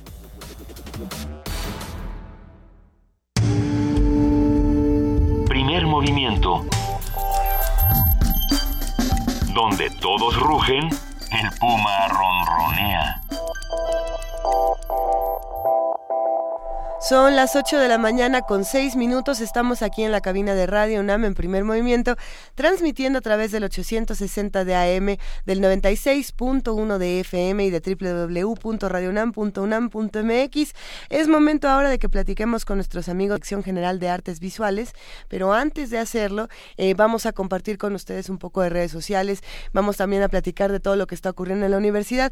Como les comentábamos, el Día Internacional de la Danza, que está dedicado a la memoria de Gloria Contreras, Será este fin de semana, el 30 de abril, y queremos invitarlos a que se den la vuelta. Ya platicamos con Angélica Klen, pero nos quedamos un rato viendo este programa y, nos impresiona muchísimo la cantidad de actividades. Realmente será un día para, para recordar como lo fue la fiesta del libro y la rosa. Eh, vamos a mandar también eh, un hashtag más adelante para que podamos platicar con todos ustedes y también vamos a regalar cosas. O sea que de todo, de todo un poco tenemos por aquí. Pero como les anunciábamos, en este momento vamos a hablar con nuestros amigos de la Dirección General de Artes Visuales y del Museo Universitario de Arte Contemporáneo. Ya se encuentra en la línea Ignacio Pla, jefe de Proyectos Públicos y Comunidades. ¿Cómo estás, Ignacio? Buenos días. ¿Cómo estás, Luisa? Buenos días. Buenos días, con Inés. Hola, no hola. Sé si está Benito por ahí. Sí, aquí estoy, aquí estoy. Aquí están hola, todos. buenos días. Qué gusto escucharte, Ignacio. Eh, cuéntanos, por favor, eh, vamos a hablar sobre cine y videoarte en Cuba.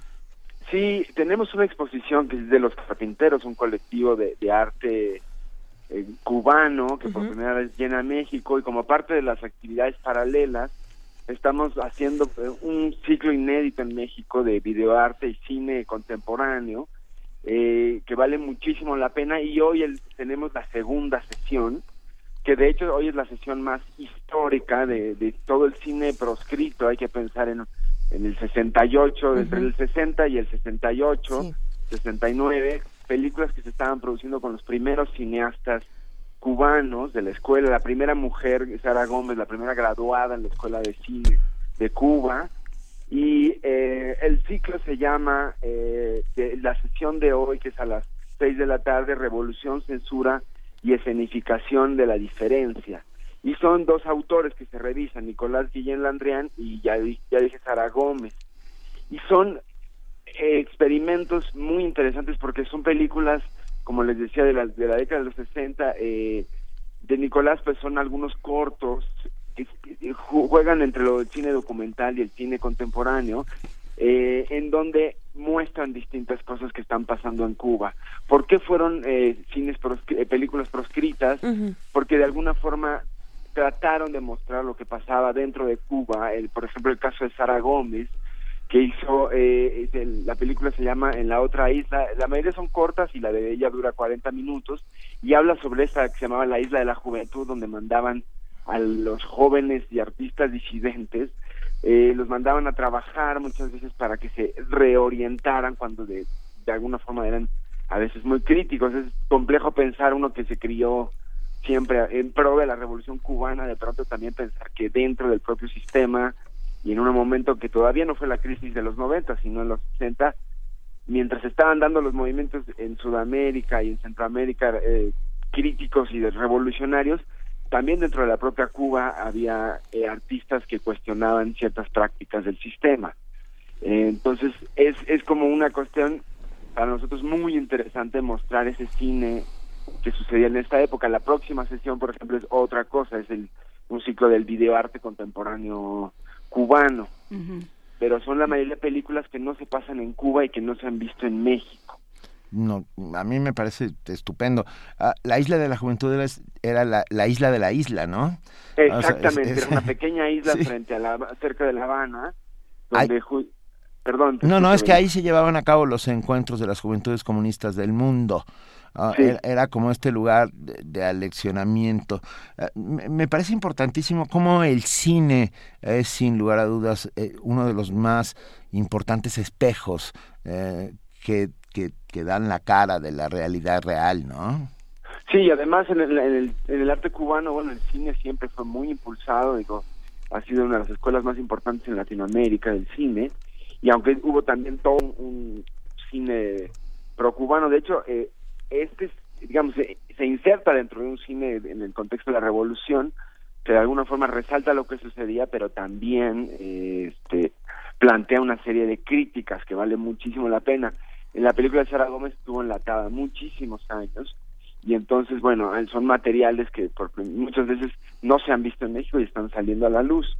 La, eh, creo que la, eh, hace dos semanas entrevistaron a Giselle Arce y, y Anaeli Ibarra, que son las, las eh, curadoras, que son investigadoras cubanas, radicadas ahora en México, una de la UAM, la otra de la UNAM, que están haciendo toda una revisión pues, pues crítica y el planteamiento es vienen a ver la película y hay una conversación al final con con una de las curadoras, en este caso sería Gisela Ars el día de hoy. ¿A qué día podremos ver la película de Sara? Eh, eh, todo eso sucede hoy ah, a las seis de la tarde en el auditorio del MOAC, la entrada es libre. Y bueno, eh, en dos semanas, es cada 15 días el ciclo, en dos semanas es sobre el, el videoarte cubano que se está haciendo.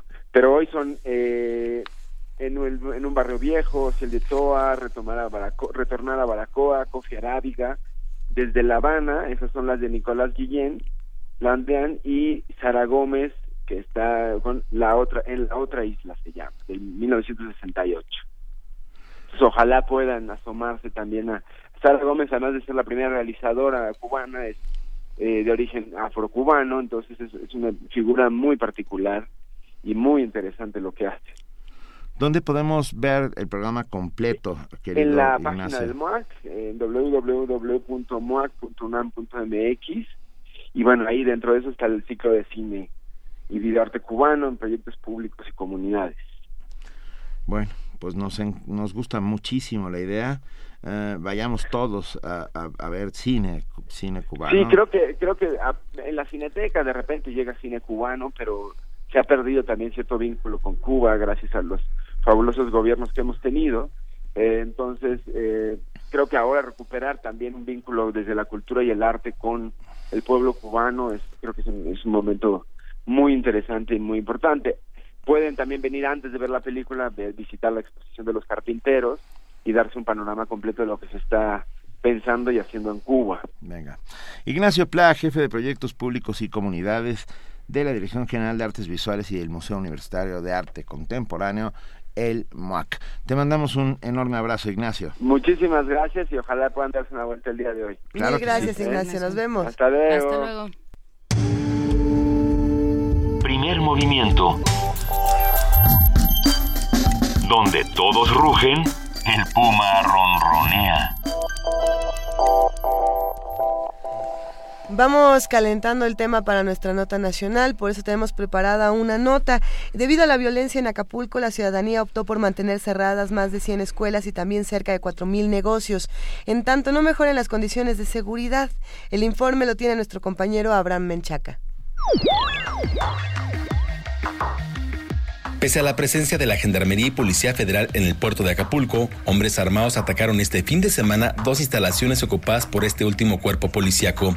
Tras los hechos, el gobernador de Guerrero, Héctor Astudillo, afirmó que fue una reacción por la captura del narcotraficante Freddy del Valle, alias El Burro, ocurrida hace unos días en Los Cabos, Baja California Sur. Para Emilio Bizarretea, académico de la Facultad de Ciencias Políticas y Sociales de la UNAM, la delincuencia organizada se ha posicionado en el destino turístico y está controlando zonas territoriales cada vez más amplias.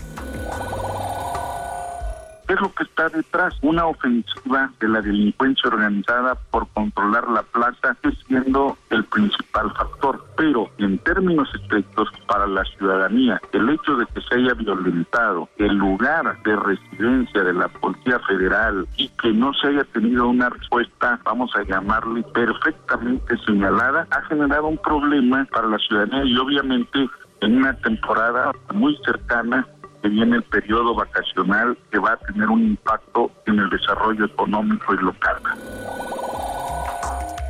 La violencia generada por grupos delincuenciales no es algo nuevo en el puerto guerrerense. En Semana Santa, al menos 38 personas murieron por esta causa. Ante la exigencia criminal para que lancheros y restauranteros paguen derecho de piso para poder laborar, Emilio Bizarretea llamó a la delincuencia organizada a establecer un pacto la necesidad de establecer una especie de pacto con la delincuencia organizada. Lleva un doble sentido. El primero, que no se le pague impuestos a la autoridad municipal, estatal y federal. Y el segundo, que se llegue a un acuerdo, está hablando ella entre el 10 y el 15% para que se pague el derecho de... Entiendo el tema, pero veo muy delicada esta situación porque violentaría no solo el Estado de Derecho estaría legitimando la propia violencia y el usufructo por la vía de una violencia directa. En este contexto, el lunes pasado, fue asesinado en Tasco de Alarcón el periodista Francisco Pacheco Beltrán, y aunque se desconocen las causas del crimen, se conoce que el reportero del Sol de Guerrero cubría hechos relacionados con el narcotráfico. Así, mientras el gobierno estatal insiste en establecer un convenio de silencio con los medios de comunicación para que hablen menos de la delincuencia a fin de incentivar el turismo en el lugar, este lunes cerraron sus puertas más de 100 planteles escolares y casi 4.000 negocios bajaron las cortinas, tras advertir que se mantendrán así mientras no mejoren las condiciones de seguridad. Para Radio UNAM, Abraham Menchaca. Primer movimiento donde la raza habla.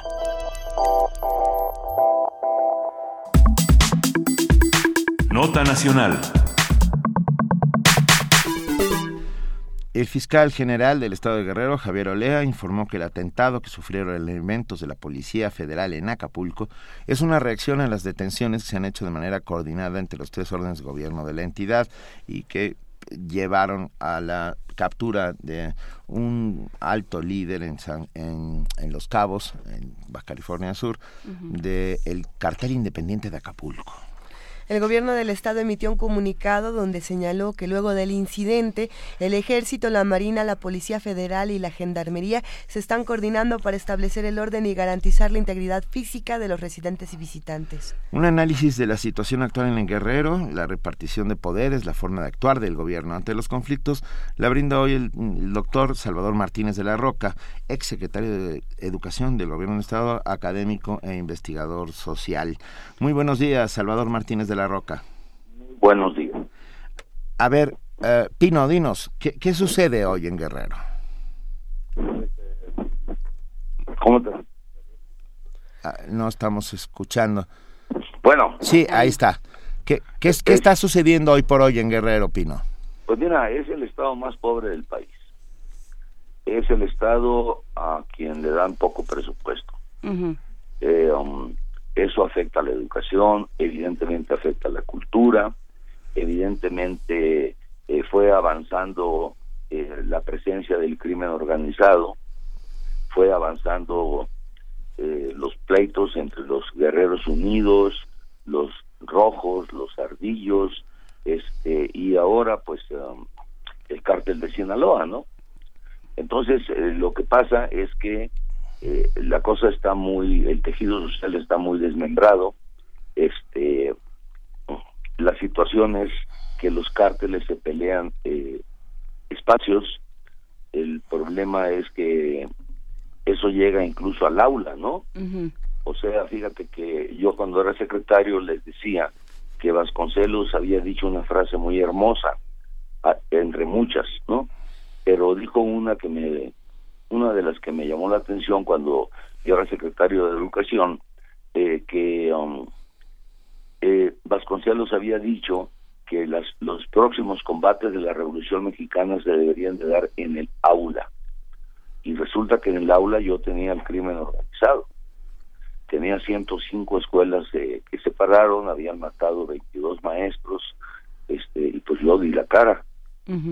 Y me reuní con los padres de familia, me reuní con las víctimas de la violencia, con las madres que les habían matado a, los profesores, con las esposas, con todo, con el sindicato, con todo mundo.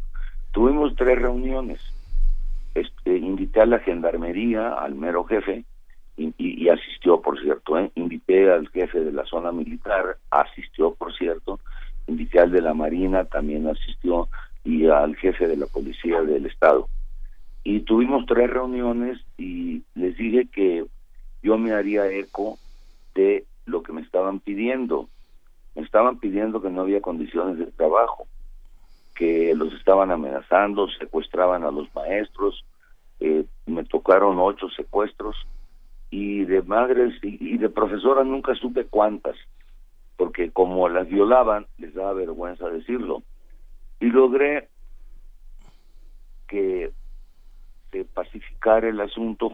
Evidentemente el gobernador jugó una cosa, un, un, papel muy importante en el apoyo, ¿no? Rogelio Ortega. Ahora, nosotros entregamos un estado, como se dice en física, eh, estudié la carrera de física también, en equilibrio inestable. Equilibrio inestable es como cuando tienes un semicírculo y pones una catota o una canica en la y la logras poner en la mera puntita, pero si se mueve tantito se cae para un lado, se cae para el otro.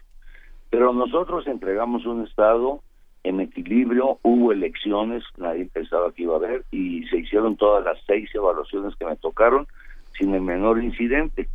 Ahora, ¿qué fue? ¿Qué es lo que está pasando? Mira, no lo entiendo. O sea, bueno, sí lo entiendo, pues, pero eh, todo el mundo pensábamos que al entrar un gobernador del Partido Revolución Institucional, pues iban a llegar recursos, este, las cosas iban a poner, iba, iba a continuar el, el, equilibrio. Y sin embargo, no, mano. No, no, resulta que Acapulco, ahora estaba platicando con unos compañeros de Acapulco, Benito, y, y me decían que ahora eh, Acapulco se llama Alaska.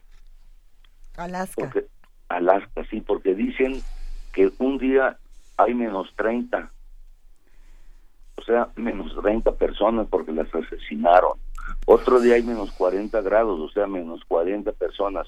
Y Acapulco ahorita está considerada pues prácticamente la ciudad más peligrosa del mundo. Este que ahí va compitiendo con Colima, ¿eh? que tampoco tampoco la cosa está nada nada bien. No, y también con Tamaulipas y también con Sinaloa y también pues es, que el país se nos está yendo de las manos. El país se nos está yendo de las manos, eh, Salvador Martínez de la Roca, te saluda Juana Inés.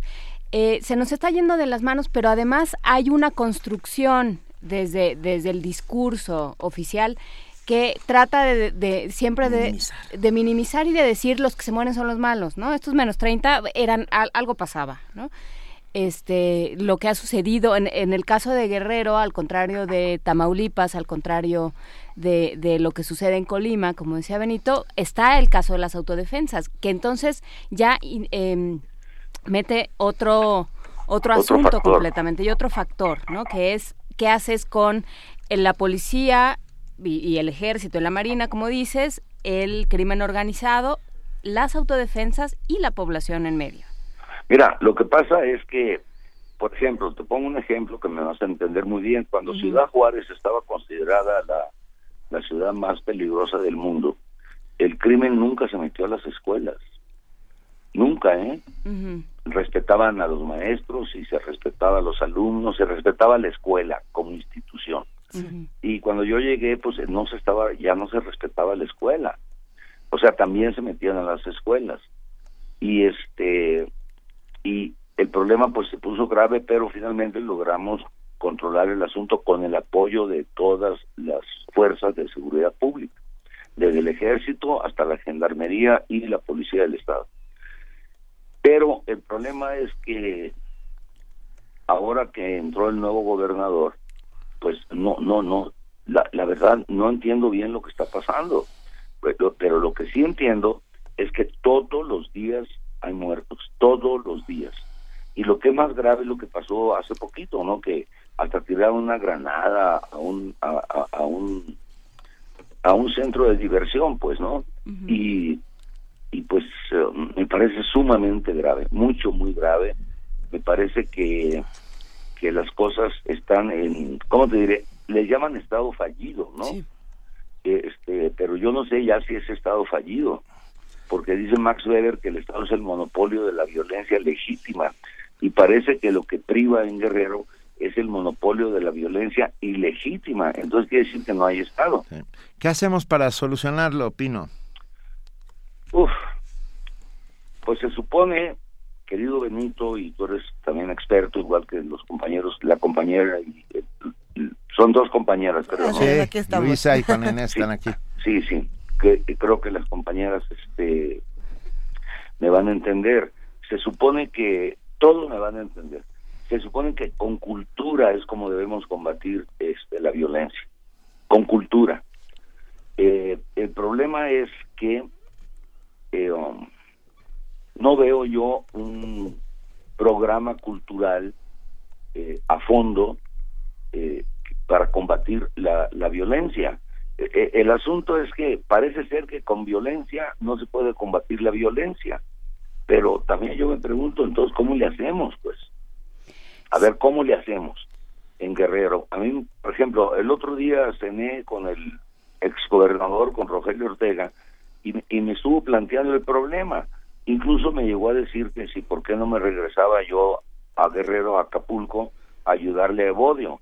Le dije que no podía, ¿no? Que no, no podía, o sea, me acababa de contratar el jefe de gobierno como asesor y, y, y el, el año que estuve allá, Benito, eh, te consta porque fuiste varias veces, lo cual siempre te lo agradecí. ¿Qué, ¿Qué fue lo que hicimos nosotros? Mira, hicimos una serie de conferencias en donde fue Juan Ramón de la Fuente, eh, Pepe Goldenberg para Sí. hablar de la importancia de hacer elecciones, eh, eh, fue eh, Juan Villoro, eh, fue eh, Goldenberg, Juan Ramón de la Fuente, Sergio Cermeño. Hicimos una serie de conferencias en el Crown Plaza, pero permanentemente. Luego hicimos una feria del libro que también tú asististe y, y- y todo fue estupendo. Entonces estuvimos haciendo una serie de actividades culturales que tuvieron mucho éxito, evidentemente con el apoyo de Rogelio. Y, este y bueno, creo que funcionó, tan funcionó que logramos entregar un estado en un equilibrio inestable.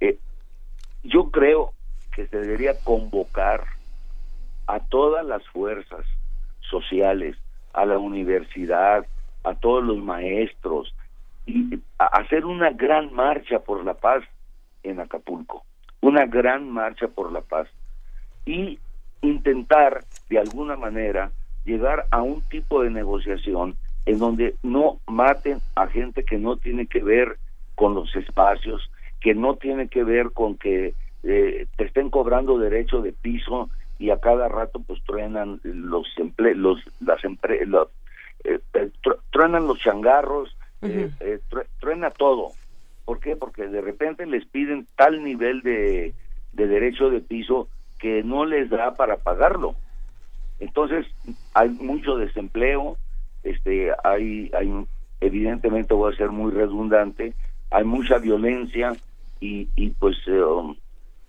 tengo la impresión creo yo que, que el gobernador debería convocar a todos estos actos actos de, de, de, de muy alto nivel eh, hacer una serie de actividades culturales eh, para para de alguna manera proteger la investidura del gobernador, la investidura del presidente municipal, cerrar filas todos, este y hacer una gran campaña en contra de la violencia, una gran campaña. Así es. Este, No no no solo estar declarando que no pasa nada, no, sí pasa, pero yo también entiendo al gobernador, ¿eh? Eh, no hay gobernador que no declare que las cosas están en paz y que y que no está pasando nada, que son broncas muy muy particularizadas en espacios particulares, valga la redundancia. Yo creo que sí está pasando demasiadas cosas. ¿no? Están pasando demasiadas cosas que sin duda vamos a tener que seguir discutiendo. Salvador Martínez de la Roca, eh, pues sí, queda esta, esta sugerencia, Marches por la Paz. También invitamos a todos los que nos están escuchando a que nos digan qué opinan, a que nos digan qué, qué soluciones eh, querrían abonar a este tipo de conflictos. Si nos lo permite, Salvador Martínez de la Roca, ex secretario de Educación en Guerrero, eh, hablemos pronto de este tema y hablemos de Mira, cómo se va mira, te, voy a, desarrollando. te- te voy a decir una cosa, una cosa que, que me van a entender. El artículo 22 de la Constitución fue modificado por uh, fue modificado por Calderón para legitimar eh, el poder meter la policía, el ejército en todos lados. Ento- y le declaró una guerra al narco cuando la policía y el ejército pues no estaban preparados para ese tipo de problemas. Entonces ahí empezó esta bronca. Empieza cuando se le hace una declaración de guerra al narco, este, y resulta que no estás preparado para eso.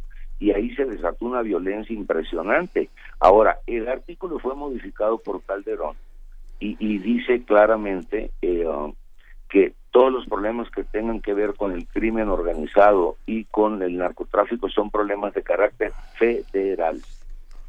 Federal. Entonces creo yo que la federación debería dar un mayor apoyo al gobernador, darle un mayor apoyo, porque es un problema federal, no es un problema estatal. Sin embargo, todos los gobernadores eh, tienen que meterse porque el, pues porque el problema se les está dando en su estado.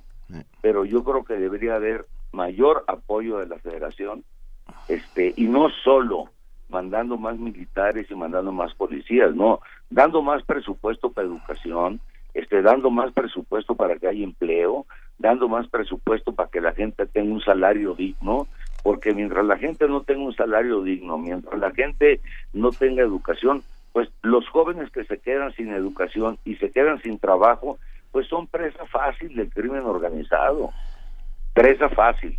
Y, y, entonces lo que tenemos que es proteger a los jóvenes con las con educación y con empleo y con un salario digno porque si no se hacen esas cosas pues obviamente muchos jóvenes también se meten en el crimen organizado porque pues no tienen dinero no tienen ingreso y tienen familias muy pobres no y tienen que ayudar a las familias pobres. Fíjate bien que no estoy justificando estoy explicando el fenómeno.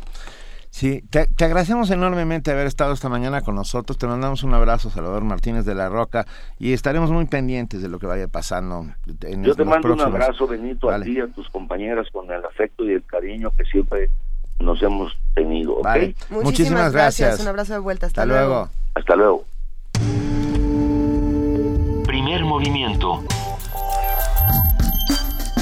Donde todos rugen, el puma ronronea.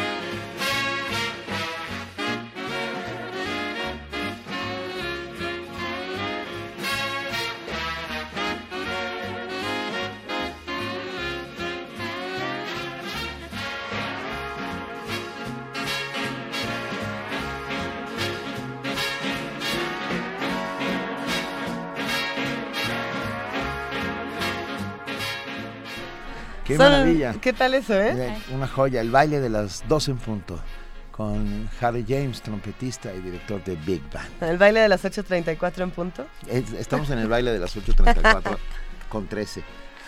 Y les recordamos que estamos transmitiendo a través del 860 de AM, de www.radionam.unam.mx y del 96.1 de FM. Muchas gracias a todos nuestros compañeros de AM que nos han abierto un espacio para poder transmitir mientras se resuelve todo este asunto de nuestra antena. Y muchas gracias a los queridos radioescuchas que nos dan la bienvenida y que, y que nos reciben con, tanto cariño en, en amplitud modulada. Tenemos además regalos para todos. Sí, tenemos dos pases dobles para acceder a Universum, Museo de las Ciencias. Los damos rápidamente por Twitter. Estoy hablando con... Sí. Por Twitter, las dos primeras personas que nos escriban... Poniendo su nombre, poniendo su nombre. Poniendo su nombre completo. Poniendo que es gerundio. Poniendo que es gerundio, su nombre completo. Eh, se podrán ir, se podrán ir al, al, a Universum a ver todas las joyas que ahí se despliegan diariamente y para entender un poco más al mundo y por cómo se mueve el mundo. A los dos primeros que por Twitter nos digan, va. Y luego hay que avisar que la temporada 95 en homenaje a la maestra Gloria Contreras, de lo que ya hablábamos con la maestra Angélica Klen. Así es. Eh, hay algo muy divertido. Es el taller coreográfico llevará a escena piezas de Contreras a grandes obras de Mozart, Beethoven y los Beatles. Mm. La función del viernes será de entrada libre en, el, la sala Miguel Covarrubias del Centro Cultural Universitario. Ajá. ¿Esta qué hora Mientras es? que la del domingo se recorrerá el sábado. Y, o sea, será realmente el sábado. El viernes 29 en el Teatro Arquitecto Carlos Lazo a las 12.30 horas, entrada libre al público en general. Y el sábado 30 de abril en la sala Miguel Covarrubias del Centro Cultural Universitario a las 12.30 horas, y, cuesta 10 pesos. Este, Queda abierta esta invitación para que todos nos vayamos a la sala Miguel Covarrubias y celebremos todos juntos el Día Internacional de la Danza dedicado a la maestra Gloria Contreras. Nos vamos a nuestra nota internacional. Nota internacional. Las campañas de Ted Cruz y John Kasich ah, anunciaron este domingo que colaborarán para evitar que Donald Trump logre los delegados necesarios para ser el nominado del Partido Republicano en las elecciones presidenciales de Estados Unidos. Con el pacto, los dos candidatos aceptaron ceder el uno al otro las primarias que vienen. Kasich, de manera más crucial, se retiraría de la primaria de Indiana el 3 de mayo para dar a Cruz una mejor oportunidad de vencer a Trump en este lugar, mientras que Cruz dejaría Oregon y Nuevo México a Kasich. Y yo dije, Kasich, lo lamento, Kasich.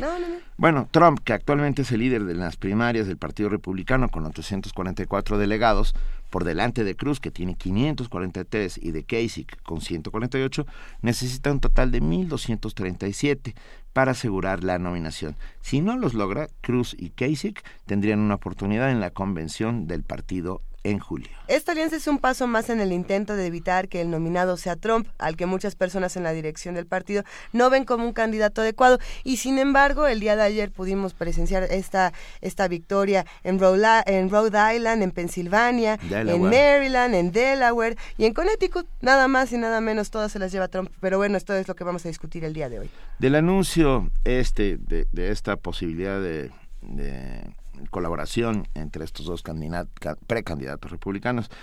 Para debilitar a Donald Trump, hoy nos habla la maestra Raquel Saed Grego, académica del Departamento de Estudios Internacionales de la Universidad Iberoamericana y experta en política y medios de Estados Unidos. Muy buenos días, maestra Saed.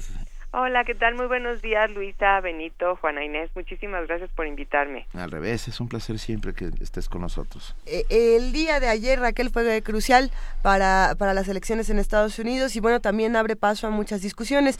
Por un lado está el tema Clinton y Sanders, por otro están eh, Trump, Casey y Cruz eh, debatiéndose en este asunto. Pero bueno, podemos pensar que Trump ya está en una campaña directa en contra de Hillary Clinton, ¿no crees? Bueno, realmente lo ha estado desde el principio porque él se siente que él, va a llegar. Eh, Como van las cosas y de acuerdo al proceso, sí estaría llegando. eh, sin embargo, lo que ustedes dijeron es correcto. Se necesitan 1.237 delegados que se asignan por cada estado, o sea, cada estado va acumulando sus, estados, sus delegados, tendrían que llegar a la convención con esa cantidad. Si no llegan con esa cantidad, igual los delegados tienen que votar como les asignaron. Sin embargo, no quiere decir con eso que va a llegar a la candidatura porque es parte de las reglas. De hecho, son las reglas de los dos partidos, que tienes que llegar con un mínimo. Y entonces se hace una siguiente votación en la misma convención. Y si tampoco llegan, hay una tercera y una cuarta votación. A las diferentes votaciones se pueden ir cambiando las reglas. Eh, de hecho, las reglas se, mencionan al mero principio de la, de la convención. Entonces, van a cambiar las reglas y al ir cambiando las reglas, menos delegados van a votar por Trump, porque eh, los delegados se, se seleccionan ahorita en mayo en cada uno de los estados y ellos ya saben que van a Cleveland y que tienen que votar como se les asigna. Pero al liberarlos, ellos votan de acuerdo a su conciencia, de acuerdo a la preferencia que tienen. Por eso a, Trump le preocupa tanto que no eh, que no le den la candidatura nada más con la mayoría simple, y que eh, requieran que llegue a ese número. Y eso es lo que a lo que ha estado alegando todas estas últimas semanas, ¿no? Que cómo es posible, porque todo el mundo está hablando de esto, de la posibilidad de que los delegados voten de acuerdo a su conciencia. De esta manera, eh, pues eh, matemáticamente no le daría. Todo, Vamos a ver qué pasa, porque California aparentemente sí pudiera eh, tener preferencia, pero California no es un estado de eh, como le llaman ellos, winner takes all, es decir, que no se llevaría a todos los delegados. Eh, tenemos que ver eso, pero lo de lo que ustedes están hablando de la estrategia que tomaron eh, Cruz y Casey este domingo en la noche, que sorprendió a todo mundo, porque ellos verdaderamente no son para nada compatibles ni en ideas, ni siquiera en personalidad, ni en nada. Nada más es una cuestión matemática, de estrategia matemática. Y que le diga, bueno, yo veo eh, que en Indiana hay una preferencia por Ted Cruz para que le quito los, la posibilidad de tener más delegados cuando yo se los puedo juntar y así quitarle los delegados a Trump y de lo misma de la misma manera lo, lo están haciendo lo está haciendo Ted Cruz con John Kasich en eh, Nuevo México y en Oregon. De acuerdo a lo que tengo aquí enfrente de mí Indiana tendría 57 delegados que son de los winner takes most es decir es por distrito lo cual beneficia al que está en minoría y eh, Nuevo México no tiene winner takes all, sino es proporcional y el estado de Oregon tampoco, pero ahí hay una preferencia un poco mayor también por por John Casey. que están haciendo una estrategia matemática. este, faltan 10 estados para que voten los republicanos y faltan 11 para los demócratas. Así que todavía falta un poquito, pero ya estamos en la recta final. ¿Y qué pasa? O sea, eh, quisimos hablar con, con usted, maestra, porque la vez pasada, que o en una de las ocasiones anteriores en las que hablamos del tema, usted nos dijo no, no hay que perder de vista a John Kasich. Acababa de ganar eh, eh, eh, su estado. Sí. Y, y, era la primera vez casi que oíamos hablar de lo que figuraba de manera prominente en en la información, ¿no? En, en, los noticieros. Y usted nos dijo, no hay que perderlo de vista, no es alguien, o sea, es alguien que ahorita empieza a tomar impulso, pero que no, que no nada más eh, lo vamos a, a, escuchar con esto. ¿Qué, ¿Qué se estaría pensando en una, en una posible alianza, en una en que decline uno por el otro? ¿Cómo, cómo se, se entiende esto? Yo no creo que ninguno de los dos va a declinar. eh, yo pienso que John Kasich se va hasta el final y como lo dije la vez pasada, no hay que perderlo de vista por una simple y sencilla razón, que John Kasich es el único de los que están ahí de los tres que es verdaderamente de la de la cepa, del centro del Partido Republicano, con la ideología republicana, con los principios republicanos, tiene una trayectoria tanto eh, a nivel estatal como a nivel federal, ha estado en seguridad pública. Eh, hay, ha habido muchas cosas que son parte de, eh, de John Kasich. Y John Kasich no se va tan fácil. Y es la única carta que realmente los republicanos tienen como eh, mostrar la, la ideología. Eh, Ted Cruz, que es, es tejano, sin embargo, él tiene muchísimas vulnerabilidades y la forma en que está hablando, sobre todo con el tema eh, religioso, o, o los temas eh, tan extremistas como migratorios, que son es peor que, que, que Trump la forma de que lo está diciendo. Lo que pasa es que como no lo dice de forma mediática ni tan espectacularmente, no lo escuchamos, pero tiene una, una visión de esta manera. También habla del muro, pero pues como no es parte de su de su ¿cómo se llama? de su guion, digamos. Sí. Entonces, eso no lo hace tan visible. A los republicanos no les gusta ninguno de estos dos discursos. Una de las cosas interesantes es que tanto Trump como Cruz hablan de Ronald Reagan y cómo es el modelo a seguir. Eh, recordemos que la última vez que se hizo amnistía a favor de los migrantes en Estados Unidos la hizo Ronald Reagan en el 86. Sí, pero a ver, doctora Raquel Said Grego, no, no, nos dices eh, que a los republicanos no les gusta ninguno de estos dos discursos y sin embargo eh, están juntan. punteando en las en las preferencias. Claro. ¿A quién le gustan? Lo- a lo- me refiero a los republicanos del partido, a Sí. los que son de la élite. Y esta es una de las preguntas que me han hecho, por ejemplo, este, ¿no será que, eh, que, que van a, que- a querer quitar a la hora de la hora a, a Trump? No lo pueden quitar. El propio presidente del partido lo dijo. Yo no puedo, nosotros no podemos decirle a Trump, eh, no nos gusta lo que dices y por favor vete o, quitarlo o tener una instancia un poco au- autoritaria para quitarlo.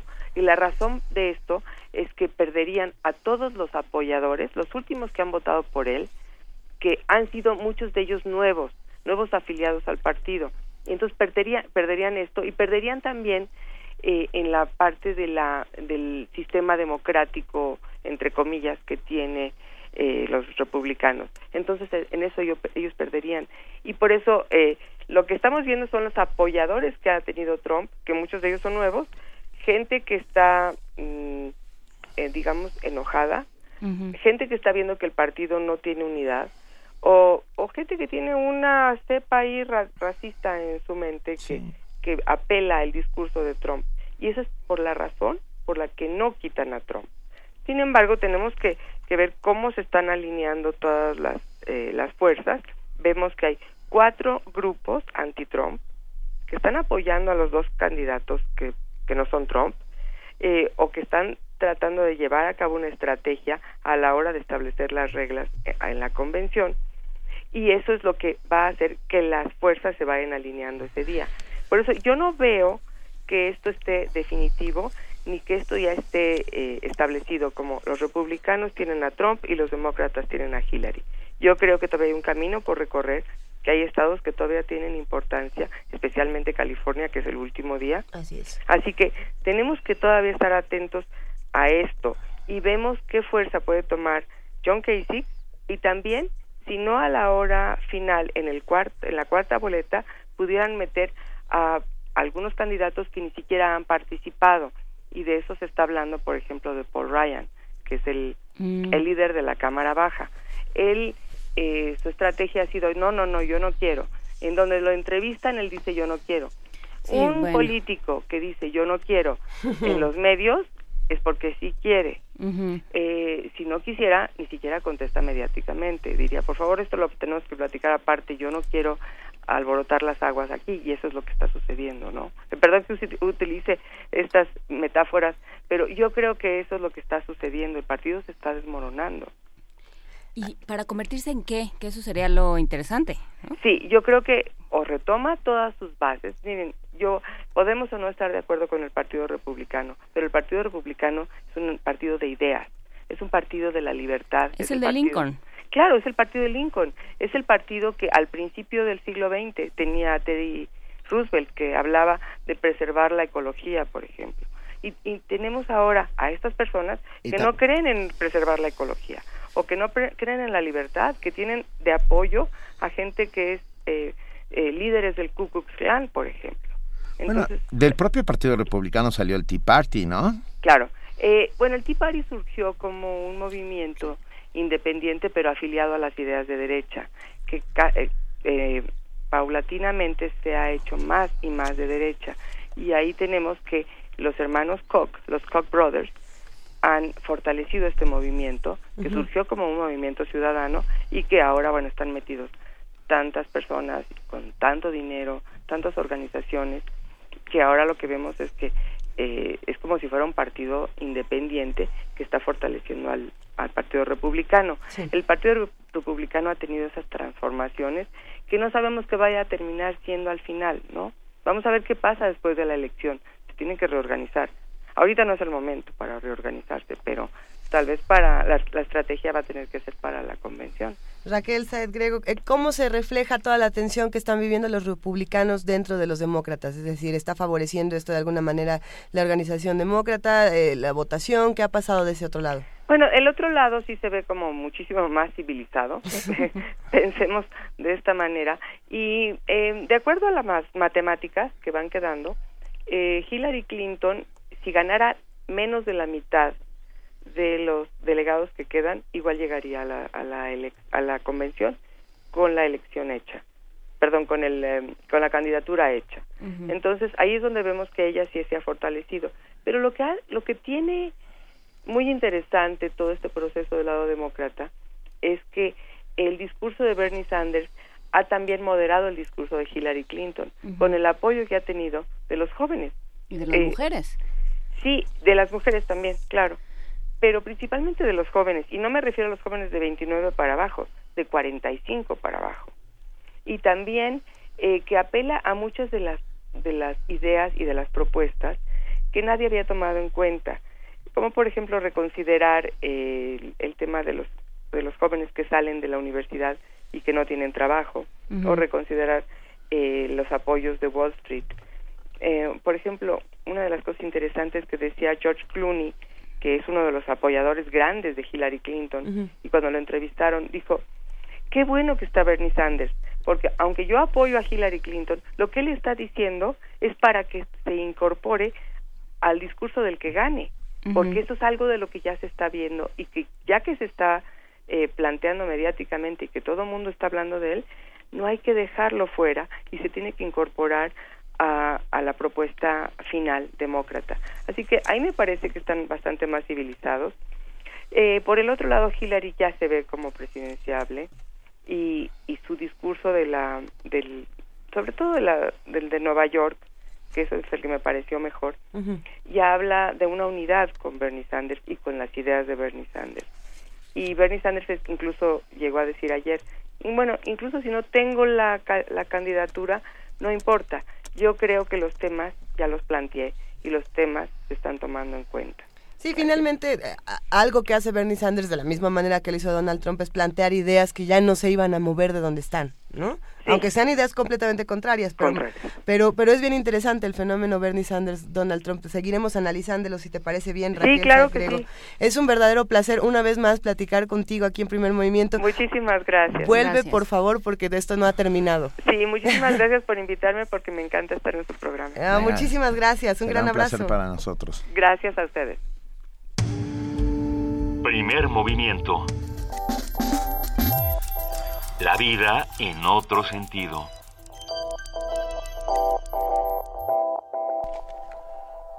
Eh, nosotros aquí seguimos pensando en todo lo que va a suceder en nuestro vecino país del norte. Y nos dice Jimmy Joe C. en, en Twitter cómo el partido de Lincoln terminó siendo antiinmigrante. Pues ya ve, justamente todo lo que se ha perdido del Partido Republicano. Y Eduardo Lima Águila dice Teddy Roosevelt, defensor de la libertad, y un montón de emoticones de carcajada. Sí, así le dice. Teddy Roosevelt fue el inventor del palo y la zanahoria, eh, la política. No, bueno, el palo y la zanahoria lo, puso, lo puso en palabras, pero. Sí, bueno, lo puso en, fue Aníbal. El sí, desde los romanos. Habrá, habrá que, si les parece bien en un, momento, hacer una mesa de dónde surgen los republicanos y de dónde surgen los demócratas y por qué y cómo esos movimientos demócratas republicano se pueden reflejar de una manera muy interesante en lo que está ocurriendo en nuestro país, que tampoco estamos tan lejos. Antes del corte nos vamos a una nota informativa. En México se ha incrementado el número de padecimientos hepáticos debido al uso de productos milagro, entre comillas. Estas sustancias no están reguladas y consumirlas es un riesgo. La nota con nuestro compañero Abraham Menchaca. Adelgazar en años recientes han proliferado anuncios que engañan a las personas porque ofrecen productos para bajar de peso sin contar con un respaldo científico. Gotas mágicas, cápsulas malteadas, tés y tabletas pueden dañar el sistema digestivo y órganos como el riñón y el hígado. Este último es el más afectado porque metaboliza la mayor parte de los fármacos. A partir del llamado boom de los productos milagro, se ha registrado un incremento de padecimientos hepáticos en México. El Hospital General atiende en promedio de 15 a 20 pacientes anualmente por toxicidad por el consumo de estos productos.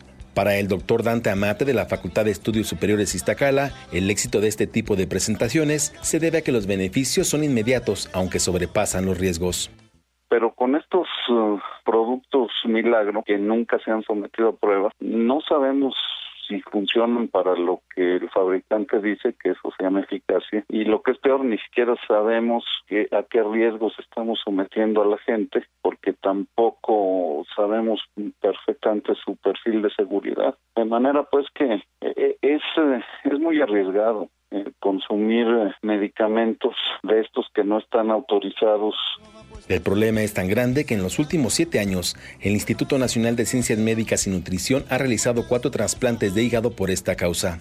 Los trastornos del hígado dan manifestaciones clínicas que los médicos están entrenados para reconocer.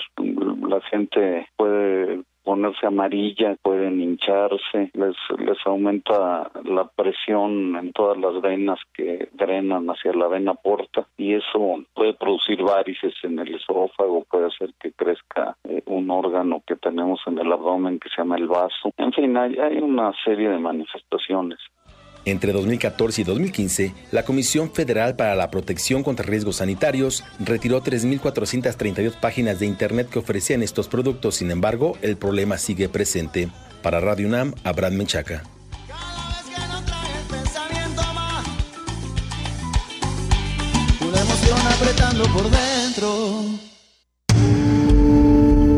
Primer movimiento donde la raza habla.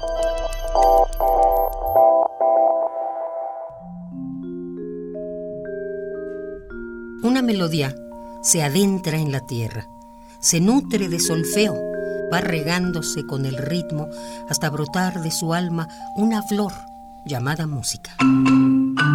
Todos los miércoles de abril a las 17 horas, ven a los conciertos de la Facultad de Música de la UNAM. Vive el danzón y las estampas criollas del cuarteto de clarinetes.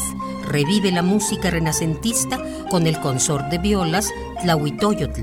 Deleítate con la voz de la soprano Verónica Murúa, acompañada por el piano de Arturo Uruchurtu. Conciertos de la Facultad de Música de la UNAM. Todos los miércoles de abril en la sala Julián Carrillo.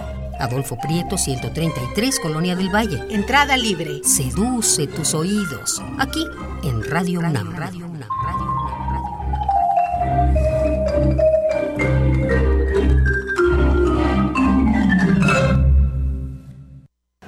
aquí, Paco? Por fin llegaron a la final y tú eres el portero titular, ¿no? Sí, pero pues hoy es viernes. ¿Y tienes fiesta o qué? No, pero es viernes, viernes 13. Ah, no hay pretextos. Si comenzaste algo, termínalo. Si fuiste elegido como funcionario de casilla y recibiste la capacitación, da el último paso y sé parte de la jornada electoral de este 5 de junio. Contigo, México es más. Súmate. Consulta INE.mx o llama al 01800 433 2000. Instituto Nacional Electoral. INE. En Nueva Alianza estamos cansados de que hablen mal de México y de los mexicanos. Porque tenemos la capacidad de trabajar, de ser honestos y sobresalir en cualquier lugar del mundo. Por eso, a nombre de todos los mexicanos que viven en Estados Unidos, queremos dedicarle este mensaje turquesa a Donald Trump.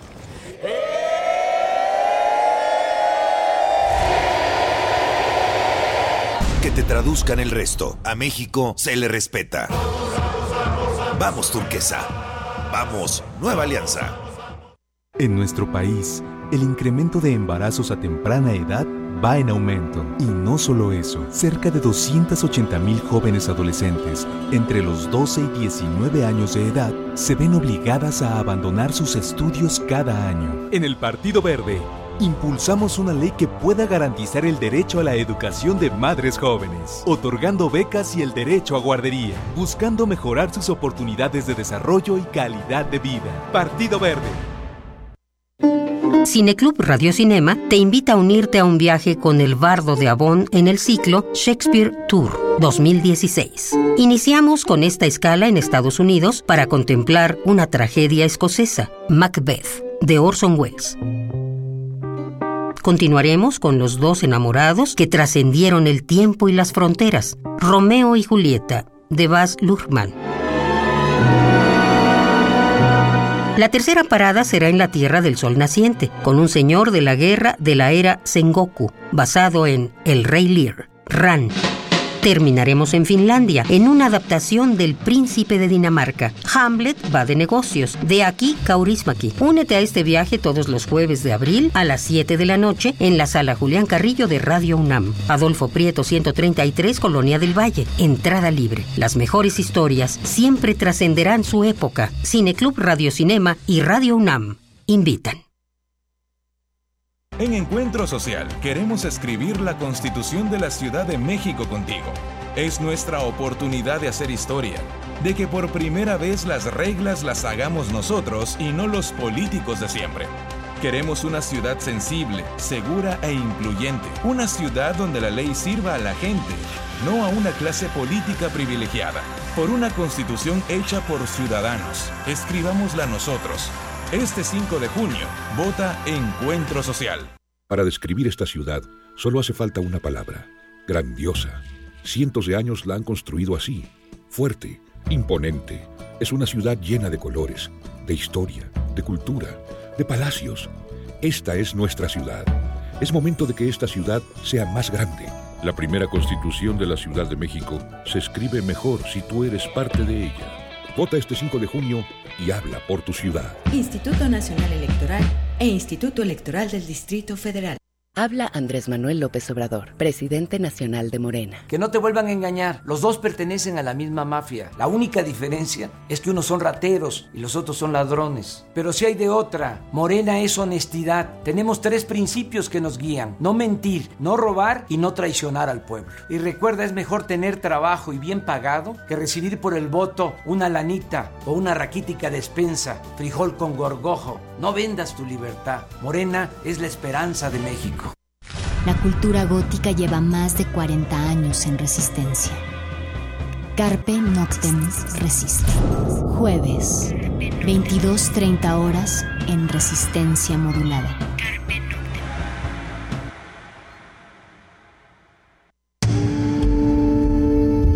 Primer movimiento. Información azul y oro.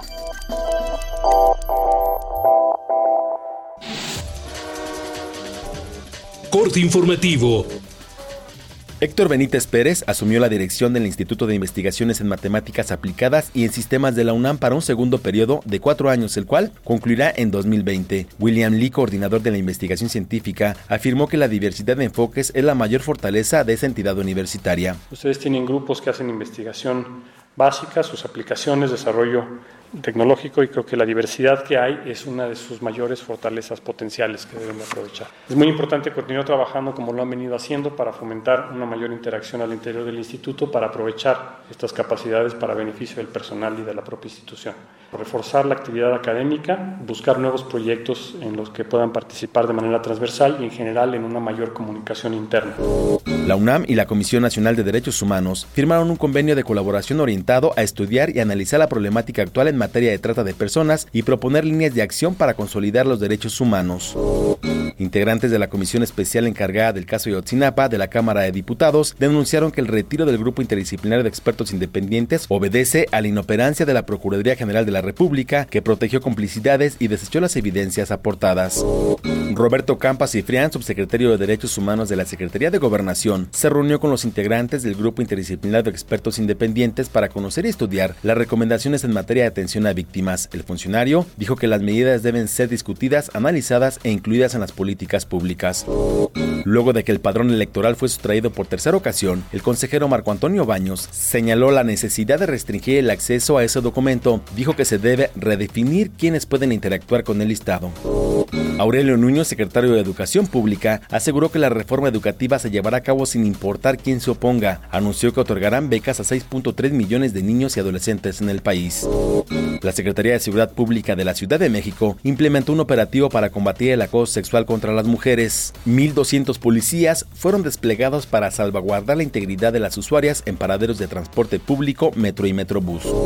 La Secretaría de Desarrollo Social informó que el 54.6% de los menores de 12 años del país viven en la pobreza. Indicó que 3 millones de ellos no tienen elementos mínimos para sobrevivir. Petróleos Mexicanos informó que del consumo total de gasolinas a nivel nacional en el primer trimestre del año 78% correspondió a Pemex Magna y 22% a Pemex Premium. La empresa señaló que hace seis años el consumo de gasolina premium era de apenas 7%. El presidente de Estados Unidos Barack Obama afirmó que las pruebas nucleares de Corea del Norte son un desafío masivo que no tiene una solución fácil. North Korea is a massive challenge. Corea del Norte es un enorme desafío. Nuestra primera prioridad es proteger al pueblo estadounidense y a nuestros aliados. Su líder es bastante responsable y nosotros no queremos que se acerque. Pero no es algo que se presta a una solución fácil. Obviamente podríamos destruir a Corea del Norte con nuestro armamento. Pero además de los costos humanitarios, se ubica al lado de nuestro aliado vital, la República de Corea.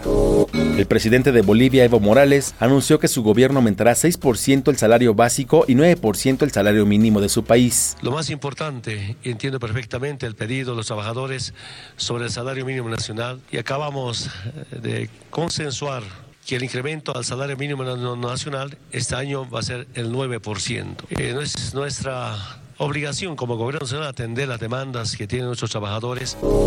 Hasta aquí la información, lo esperamos en nuestro corte vespertino.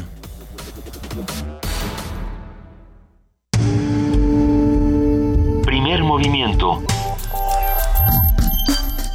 Donde todos rugen, el puma ronronea.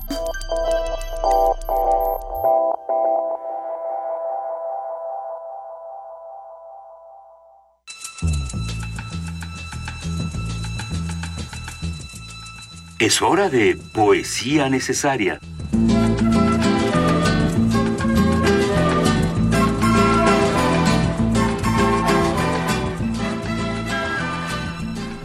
Son las 9 de la mañana con 5 minutos. Me toca poesía Te necesaria. toca poesía necesaria. ¿Y qué vas a hacer, Benito? Mira, cada vez que hay una crisis, yo siempre recurro a José Emilio Pacheco. Haces muy bien. Y en este caso, pues el país es una crisis. Entonces, ¿qué vamos a hacer? Vamos a utilizar una vez más a nuestro queridísimo José Emilio Pacheco y sus elementos de la noche, los elementos de la noche de José Emilio Pacheco. Bajo el mínimo imperio que el ver no ha roído, se derrumban los días, la fe, las previsiones. En el último valle la destrucción se sacia en ciudades vencidas que la ceniza afrenta. La lluvia extingue el bosque iluminado por el relámpago. La noche deja su veneno. Las palabras se rompen contra el aire. Nada se restituye. Nada otorga el verdor a los campos calcinados. Ni el agua en su destierro sucederá a la fuente, ni los huesos del águila volverán por sus alas. Primer movimiento. Escucha la vida con otro sentido.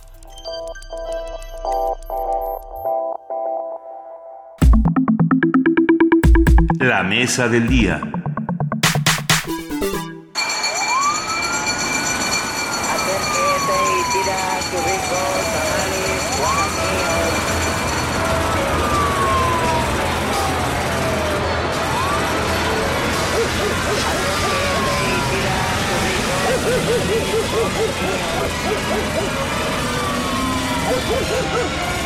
Oops!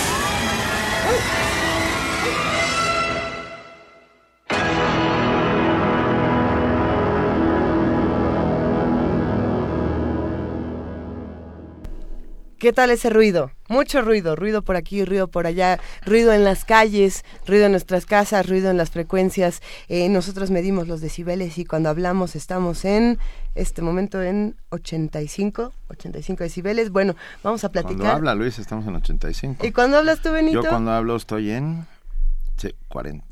50, 60, 70, 70. Ay, 60, pero 60. porque estás hablando bajito. Pero también puedo hablar así y entonces llega a 94. Tenemos aquí una aplicación para medir los decibeles y tenemos muchas maneras de medir el ruido, muchas maneras de discutir eh, por qué el ruido es bueno, por qué el ruido es malo, por qué sí, por qué no. Hay un día mundial de la lucha contra el ruido. ¿Qué opinan los que nos están escuchando? Vamos a abrir esta discusión. Estamos en arroba P Movimiento, en diagonal Primer Movimiento UNAMI, en el teléfono 55 36 40 3339. Esta es nuestra mesa del día. Así es, y hablaremos del Día Mundial de la Lucha contra el Ruido. Y para ello tendremos una conversación bajita con el doctor Fausto E. Rodríguez, profesor investigador del Departamento de Procesos y Técnicas en la División de Ciencias y Artes para el Diseño, y Artes para el Diseño en la UAM Escaposalco y especializado en confort acústico. Muchas gracias, doctor Fausto Rodríguez. Muchas gracias, Benito. Muchas gracias, Luisa. Muchas gracias, Juana Inés. Eh, estoy ruido. muy contento de estar aquí con ustedes ah, porque vamos a platicar de algo realmente importante. ¿Cómo definimos el ruido? Mira, el ruido es un, bueno, la, la definición clásica es la de un sonido no deseado.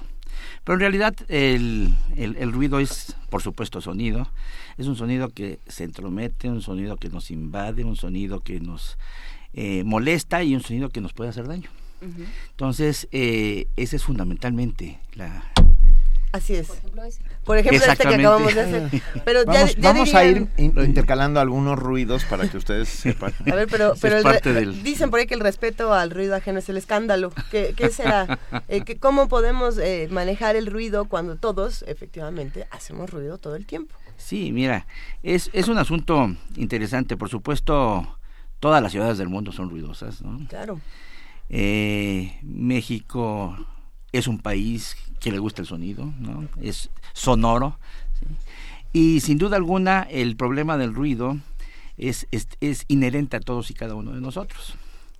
Generalmente se piensa que es un problema el ruido ambiental, la contaminación por ruido, la contaminación acústica es un problema que tiene que ver más con, con el gobierno, que no nos atiende, pero es un asunto de todos. ¿sí?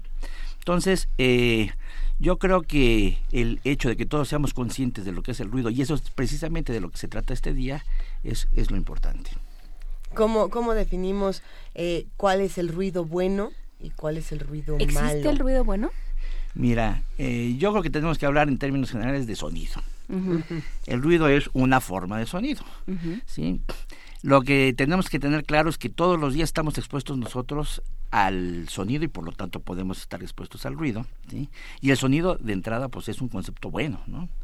Entonces, eh, la idea del, del, problema del ruido es cuando esto entra y se entromete con nosotros en nuestras actividades, en nuestros sueños sobre todo. Ese es el problema quizá más grave del ruido, que puede no dejarnos este, dormir y eso traer una cadena de problemas de salud eh, muy grande y que puede eh, pues dañar de manera importante al, al, organismo, más allá inclusive que la audición. Eh, es que me quedé pensando justo en esto que acabas de decir, doctor. por ejemplo, la música se vuelve ruido en el momento en que tú estás intentando dormir. O sea, mis vecinos, vivo en Magdalena Contreras y todos los viernes hay fiesta. Ah, mientras estoy despierto, pero mientras estoy despierto hasta puedo disfrutarlo, o sea, y, incluso... ¿Bailar la ah, suavecita? tarareo alguna de las rolas de, de Rigo Tobar y su Costa Azul, pero en cuanto me meto a la cama, ese, esa música se convirtió en ruido. Y hay una delgadísima línea roja entre sonido y ruido, y música y ruido. Sí, fíjate que cuando se este esta música que puede ser inclusive una eh, sinfonía de Beethoven, ¿no? Sí. Eh, y estamos en una actividad que tiene que ver, por ejemplo, con el trabajo que tiene que ver con un aspecto que necesitamos concentración o con o simplemente una clase de, en una escuela, ¿no? Y tenemos ese sonido que se entrometió, en ese momento se convierte en ruido. Entonces, esa línea delgada de la que está hablando Benito es perfectamente cierta.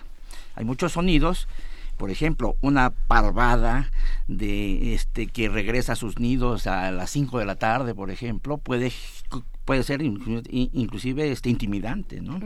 Entonces una cascada también. este, por ejemplo, una cascada, ¿no? Una cascada enorme como, pudiera ser las de Iguazú o las del Niágara, ¿no? Que está uno cerca llega uno a sentir, bueno, el sonido este es agresivo.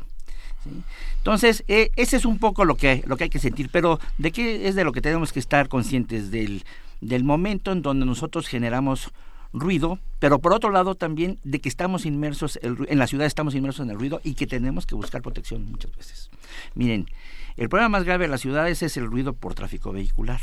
Es el ruido que todo, es el, el ronroneo, digamos, continuo que tenemos como ruido de fondo en la ciudad y que muchas veces estamos más cerca o más lejos de él, pero ese sonido está siempre presente. Eso es un mal de las ciudades que no, no es muy fácil de, de, quitar. Hay ciudades que están tratando de hacerlo, por ejemplo, Hamburgo se dice que para el 2024 tendrá ser una ciudad donde los la limitación de, de, transitar con automóviles será será mínima, pues, ¿no? Y están tratando de, buscar que el que el conjunto verde que tiene meterlo a la ciudad. Entonces, es decir, tienen ideas para ir saneando un poco este problema. ¿no? Eh, mucha gente, cuando estamos platicando del ruido, nos dicen, bueno, pero ¿qué vamos a hacer en un lugar como la Ciudad de México? ¿no? Pues la ciudad, pues esa es una cuestión que se tiene que ir organizando y se puede mejorar. ¿E-, ¿Esto querría decir que el ruido es un problema de urbanización? Sí. Sin duda alguna. Y de urbanidad. Y de urbanidad, sin duda. claro que sí, por supuesto, ante todo. El, el problema del ruido en la ciudad es el ruido urbano, el ruido que está presente en estas eh, megalópolis como la que tenemos nosotros, en la que estamos viviendo, es un problema de eh, una transformación de lo que es los ambientes naturales. ¿no? Es decir, eh, antes este, este entorno que teníamos en la ciudad, pues sería, estaba sobre todo rodeado por muchos lugares naturales, la misma naturaleza estaba presente dentro de la ciudad, y esta se ha, ido perdiendo porque el proceso de urbanización que implica parte de la construcción de la ciudad, también implica que eh, se va de alguna manera transformando el ambiente por esa misma presencia de las, de las construcciones. El hecho de que haya sonidos y se puedan reflejar en las fachadas, se puedan este, encañonar, por ejemplo, en el centro, en cualquier calle, con donde haya edificios y este y hay sonidos por ejemplo ahorita si van ustedes por la calle de Madero aún y cuando sea una calle peatonal y todos los sonidos que hay todos los días ahí pues se elevan en volumen por el hecho de que están encañonados en, una calle Y podemos, Entonces- podemos pensar en, en calles como Madero, que son peatonales y que pertenecen al centro, pero también podemos pensar en cómo la ciudad va creciendo hacia la periferia y cómo en esta periferia están los edificios más altos donde viven, eh, no sé, hay 500 departamentos en un, en un mismo complejo. Y esos 500 departamentos tendrán cada uno, me imagino, dos coches. Y entonces estos dos coches, el tránsito que se hace dentro de estas mismas unidades y estas mismas calles, eh, se vuelve más ruidoso quizá que el mismo centro de la ciudad. ¿no? Sí, exactamente. Ese es un y luego para llegar a esos conjuntos, pues hay vías rápidas y esas vías rápidas también están afectando a las a los edificios al lado. Entonces que haya que había que haya vías rápidas también es un problema. O sea, el ruido no- de, de los del, del tráfico vehicular no solamente se da por los motores, se da fundamentalmente por el tráfico rodado, por las llantas rodando sobre el, sobre el pavimento, genera un sonido, un sonido continuo, que es lo que oímos, ¿no? Nos dice Sí. Mauricio Rodríguez algo interesante. Eh, dentro de las casas hay ruido siempre, los aparatos no dejan de zumbar. ¿no? Ese, ese descanso que se siente cuando el, el refrigerador se calla. Exacto. Dices, ¿pero qué pasó? Ah, es que estaba, ahí había un, un, un zumbido constante que ya no percibía y que sin embargo, y aquí yo eh, me iría a algo que, que decía doctor, o sea, no solo, no solo afecta la audición el ruido, no solo nos afecta en términos auditivos. Y Entonces, ese descanso que se siente cuando, cuando para la música muy ruidosa, que, no nos, que ya no estábamos percibiendo, Sí. o el zumbido de un aparato, o el ruido de la calle, que para... em, de un momento a otro y que nos hace sentir descanso, era un ruido que nos estaba afectando en qué sentido, no nada más en audición, sino en qué. Sí, mira, eh, es muy importante esto que acabas de decir.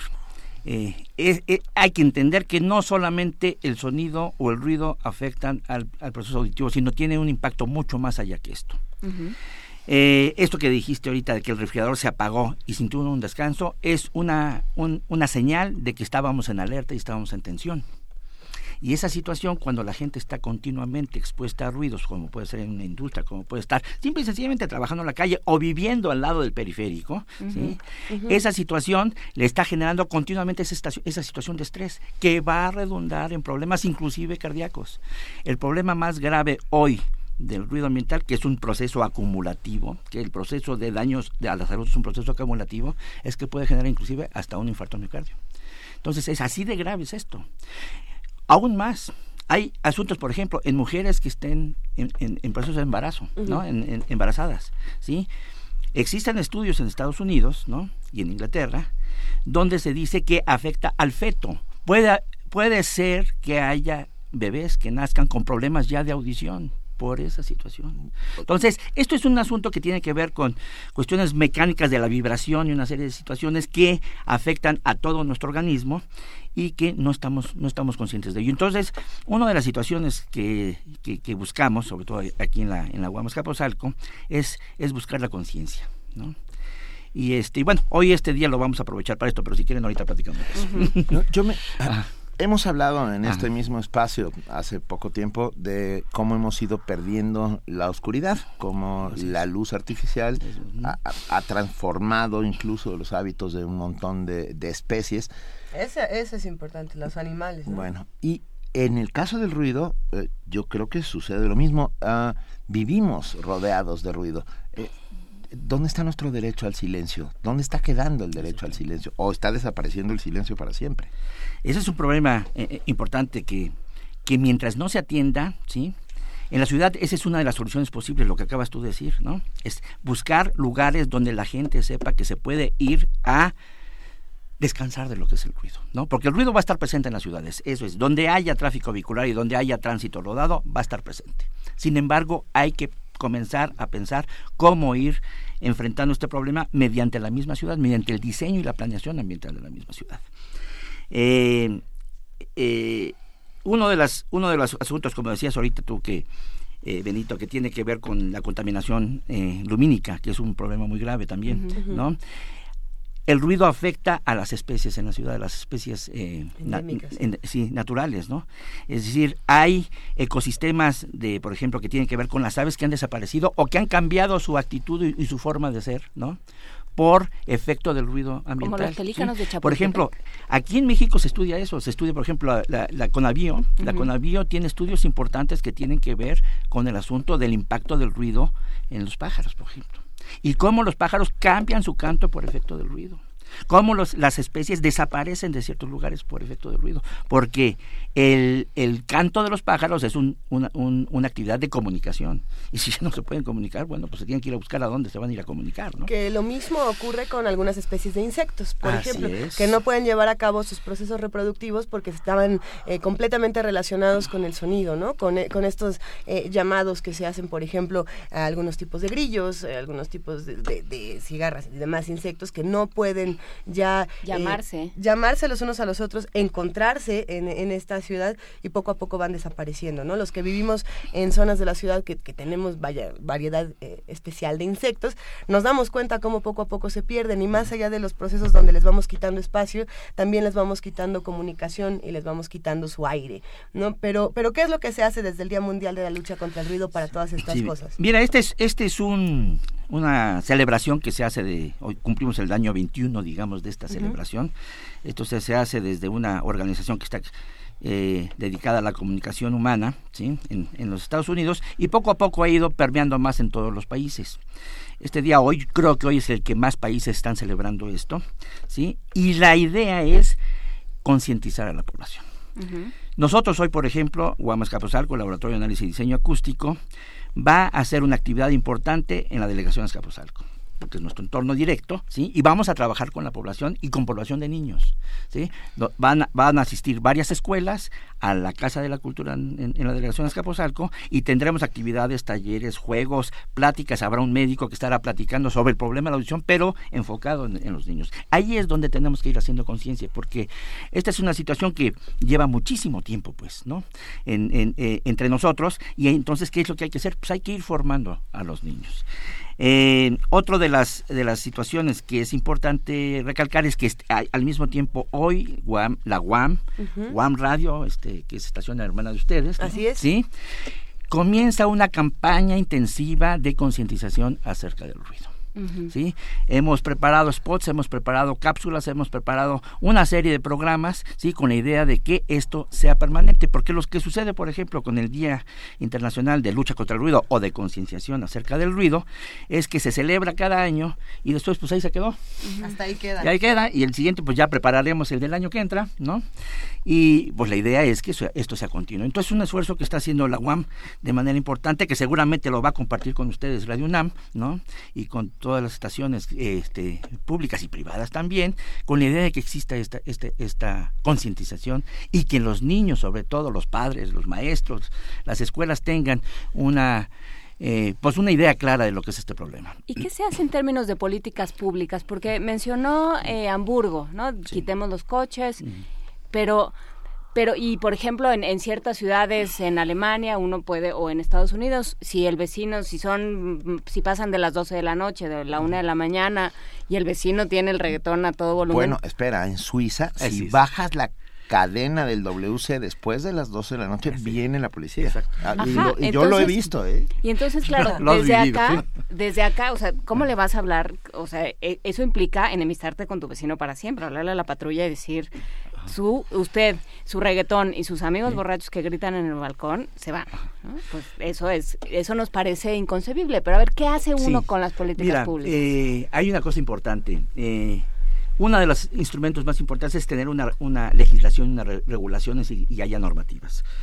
En México, bueno, tenemos algunas normativas que tienen que ver con esto, que, pero que tienen que ver sobre todo con la emisión de sonido en lo que se conocen como fuentes fijas, es decir, desde los establecimientos, ¿sí? si un restaurante, un antro, si este, si una fábrica, si un taller, una farmacia, ¿sí? una farmacia, porque pues bueno. fíjate que luego las farmacias no, no, no, están tan incluidas en esta en esta normatividad porque tiene que ser un ruido continuo que siempre hagan. Claro, sabemos que hay farmacias que lo hacen, sabemos que hay tiendas de electrodomésticos que lo hacen, uh -huh. ¿sí? También el, el, el comercio Los informal lo hace. De helados. Aquí hay sí, un carrito de helados que pasa a la hora de la junta, de la junta de redacción, y entonces pero gritamos es... todos para escucharnos. Pero, sí, a mí me... Ese sí ese, o ese, ese no. Sí, pero, pero es tu conciencia gustativa. A ver, es que ese es el dilema de los tamales. No es lo mismo escuchar los tamales Yo a las nueve de la noche Ay, con hambre. Pero a ver, escúchalos con hambre y escúchalos sin hambre. Y ya sabrás cuándo es ruido y cuándo no. ¿No? Ese es el dilema. Yo sí, yo quiero Más el ruido que, de los tamales. Pero, pero parece un dilema moral. Perdón, pero tengo... por favor, sí. Tengo que contar que... Te echaron bronca, doctor.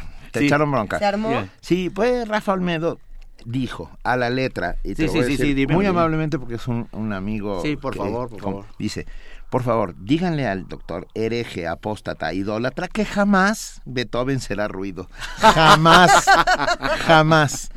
Lo Ah, sé, lo sé, lo sé claramente. Creo, creo que fue... Pero ¿sabes eh, cómo eh, nos afectaría ese ruido si yo estoy dando una clase y oigo la quinta sinfonía de Beethoven? Pues que dejo de dar la clase y me pongo a escuchar la música. Exacto. Entonces lo que hace es, esa- nos va a interrumpir nuestra actividad. Desde ese punto de vista, sí, estoy totalmente de acuerdo con lo que dice. Doctor, hablemos de decibeles. Sí, claro. El oído humano, ah, ah, ¿cuánto aguanta? Porque bueno, yo, yo, yo tengo 30% de pérdida auditiva del lado izquierdo por... X, Algún bla, asunto. bla. Pero ¿cuánto aguanta? O, o cuánto debería aguantar? ¿O cuánto debería ser la, regla- la reglamentación para que no nos quedemos sordos? Sí, claro, mira, vamos a, a- a tratar de entender esta, este asunto de la pérdida auditiva. Por primero, la pérdida auditiva se da de forma natural en el ser humano. Es decir, con la edad se va perdiendo los niveles sonoros, se van perdiendo frecuencias sonoras, es decir, hay cierto tipo de sonidos que vamos perdiendo. Una persona muy mayor ya puede perder de manera importante las frecuencias que andan entre los 2000, 3000, 4000 este hertz. ¿Qué quiere decir eso? Que empieza a perder las consonantes, por ejemplo. Fíjense ustedes lo que es perder las consonantes. Que una palabra no se puede articular. Entonces va a entender cualquier cosa que le estén diciendo y por supuesto que es la tendencia, pues se aísla. ¿Cuánto aguanta el, el- el- el- el- el ser humano? Bueno, sonidos, teóricamente, un sonido continuo de 90 decibeles, 85-90 decibeles, se puede aguantar hasta por 8 horas continuas promedio. Son un sonido continuo que tenga un promedio de 80-85 decibeles, se puede aguantar hasta por 8 horas. Claro que es algo que yo digo que se tiene que estudiar un poco más. Esto es lo que dicen las normas, las normas internacionales y las norma- la norma nacional también. ¿sí? Si estamos trabajando, si estamos trabajando en una fábrica, en una industria, donde haya un ruido continuo o el trabajador vaya de un lado a otro y esté ruidos más altos, ruidos más pequeños, ¿sí? Y, pero en conjunto hagan un promedio de 80, 85 o hasta 90 decibeles, puede ser hasta 8 horas. Pero el ruido continuo no nos vuelve locos. El ¿No ruido era- no es el continuo es un problema grave. Yo creo que es algo que se tiene que revisar a, a nivel mundial, ¿no? Porque no es posible estar Bueno, se utiliza como tortura. Así es. En Claro. Abu Ghraib y en Guantánamo eh, ponían, Les- mo- bueno, ¿Pero poní- qué les ponían ponían? a- Tú- les ponían a los Red Hot Chili Peppers, les ponían Skinny Poppy, les ponían a Justin Bieber. Hay eh, distintos Ah. tipos de canciones que saben que van a afectar, pero también lo que afecta es la repetición de bueno, las mismas. La ¿no? El- repetición y el volumen, porque man- es, mantenían el sonido co- altísimo durante días enteros hasta que te quiebras. Pierde Yo oigo ocho horas a Justin Bieber y confieso que maté a Colosio, pues. O sea, Es que, es que eso ¿Cómo, es Benito? la o sea, solo, ¿Cómo, solo Benito, en caso de que me pongan ocho horas a Justin Bieber. eh, me quedo pensando en padecimientos, por ejemplo, de Ajá. personas que están expuestas al ruido Ajá. constantemente y que, y que van generando ciertos padecimientos que no, ya no terminan, ¿no? Más allá de la pérdida del sonido, eh, hay, me pregunto, doctor, ¿cómo Ajá. se llama esta enfermedad donde escuchas un, zombi- un zumbido? Ti- tinnitus. Tinnitus. Y, que se queda, ¿no? Y, y entonces uno dice, bueno, me voy a tener que acostumbrar a vivir con ruido por el resto de mi vida, al dormir, al despertar, y es un ruido interior, ¿no? Esa es otra, esa es otra de las consecuencias. Acabas de tocar un tema fundamental, sobre todo para los jóvenes, para los niños, ¿no? Que es el uso de los, de los reproductores de, de- de audio personales que utilizan audífonos que ahora se pueden incrustar en los oídos. Esos sonidos que generalmente los, los, los escuchan a niveles muy altos, bueno, pues superan fácilmente los 100 decibeles por el, el espacio tan pequeño que existe entre el audífono y el tímpano, ¿no? Entonces, esto se multiplica, por supuesto, lo que es el, el problema del ruido y este asunto del tinnitus es una realidad. O sea, las personas que quedan afectadas o quedan dañadas por lo que es el, el- el ruido eh, por impactos continuos o por niveles sonoros altos continuos, ¿sí? Se quedan con este bip eterno. Eterno. Eterno, o sea, no es un ratito. Que O nos sea, ha esa, pasado- esa sensación, ¿no? ¿Qué pasa con los con los rockeros también? Este, alguna vez leía un texto eh, de, de Joselo que decía yo ya no voy a conciertos porque yo tengo que cuidar mucho mis oídos porque si no, pues Beethoven una vez más sale Beethoven, ¿no? porque si no, porque es tu instrumento de trabajo. Pero nosotros no, no estamos acostumbrados a cuidar nuestros oídos. Es nuestro instrumento de trabajo, por ejemplo, en esta cabina, ¿no? Que usamos audífonos constantemente a unos volúmenes, a volúmenes a veces altos para poder escuchar entrevistas y demás.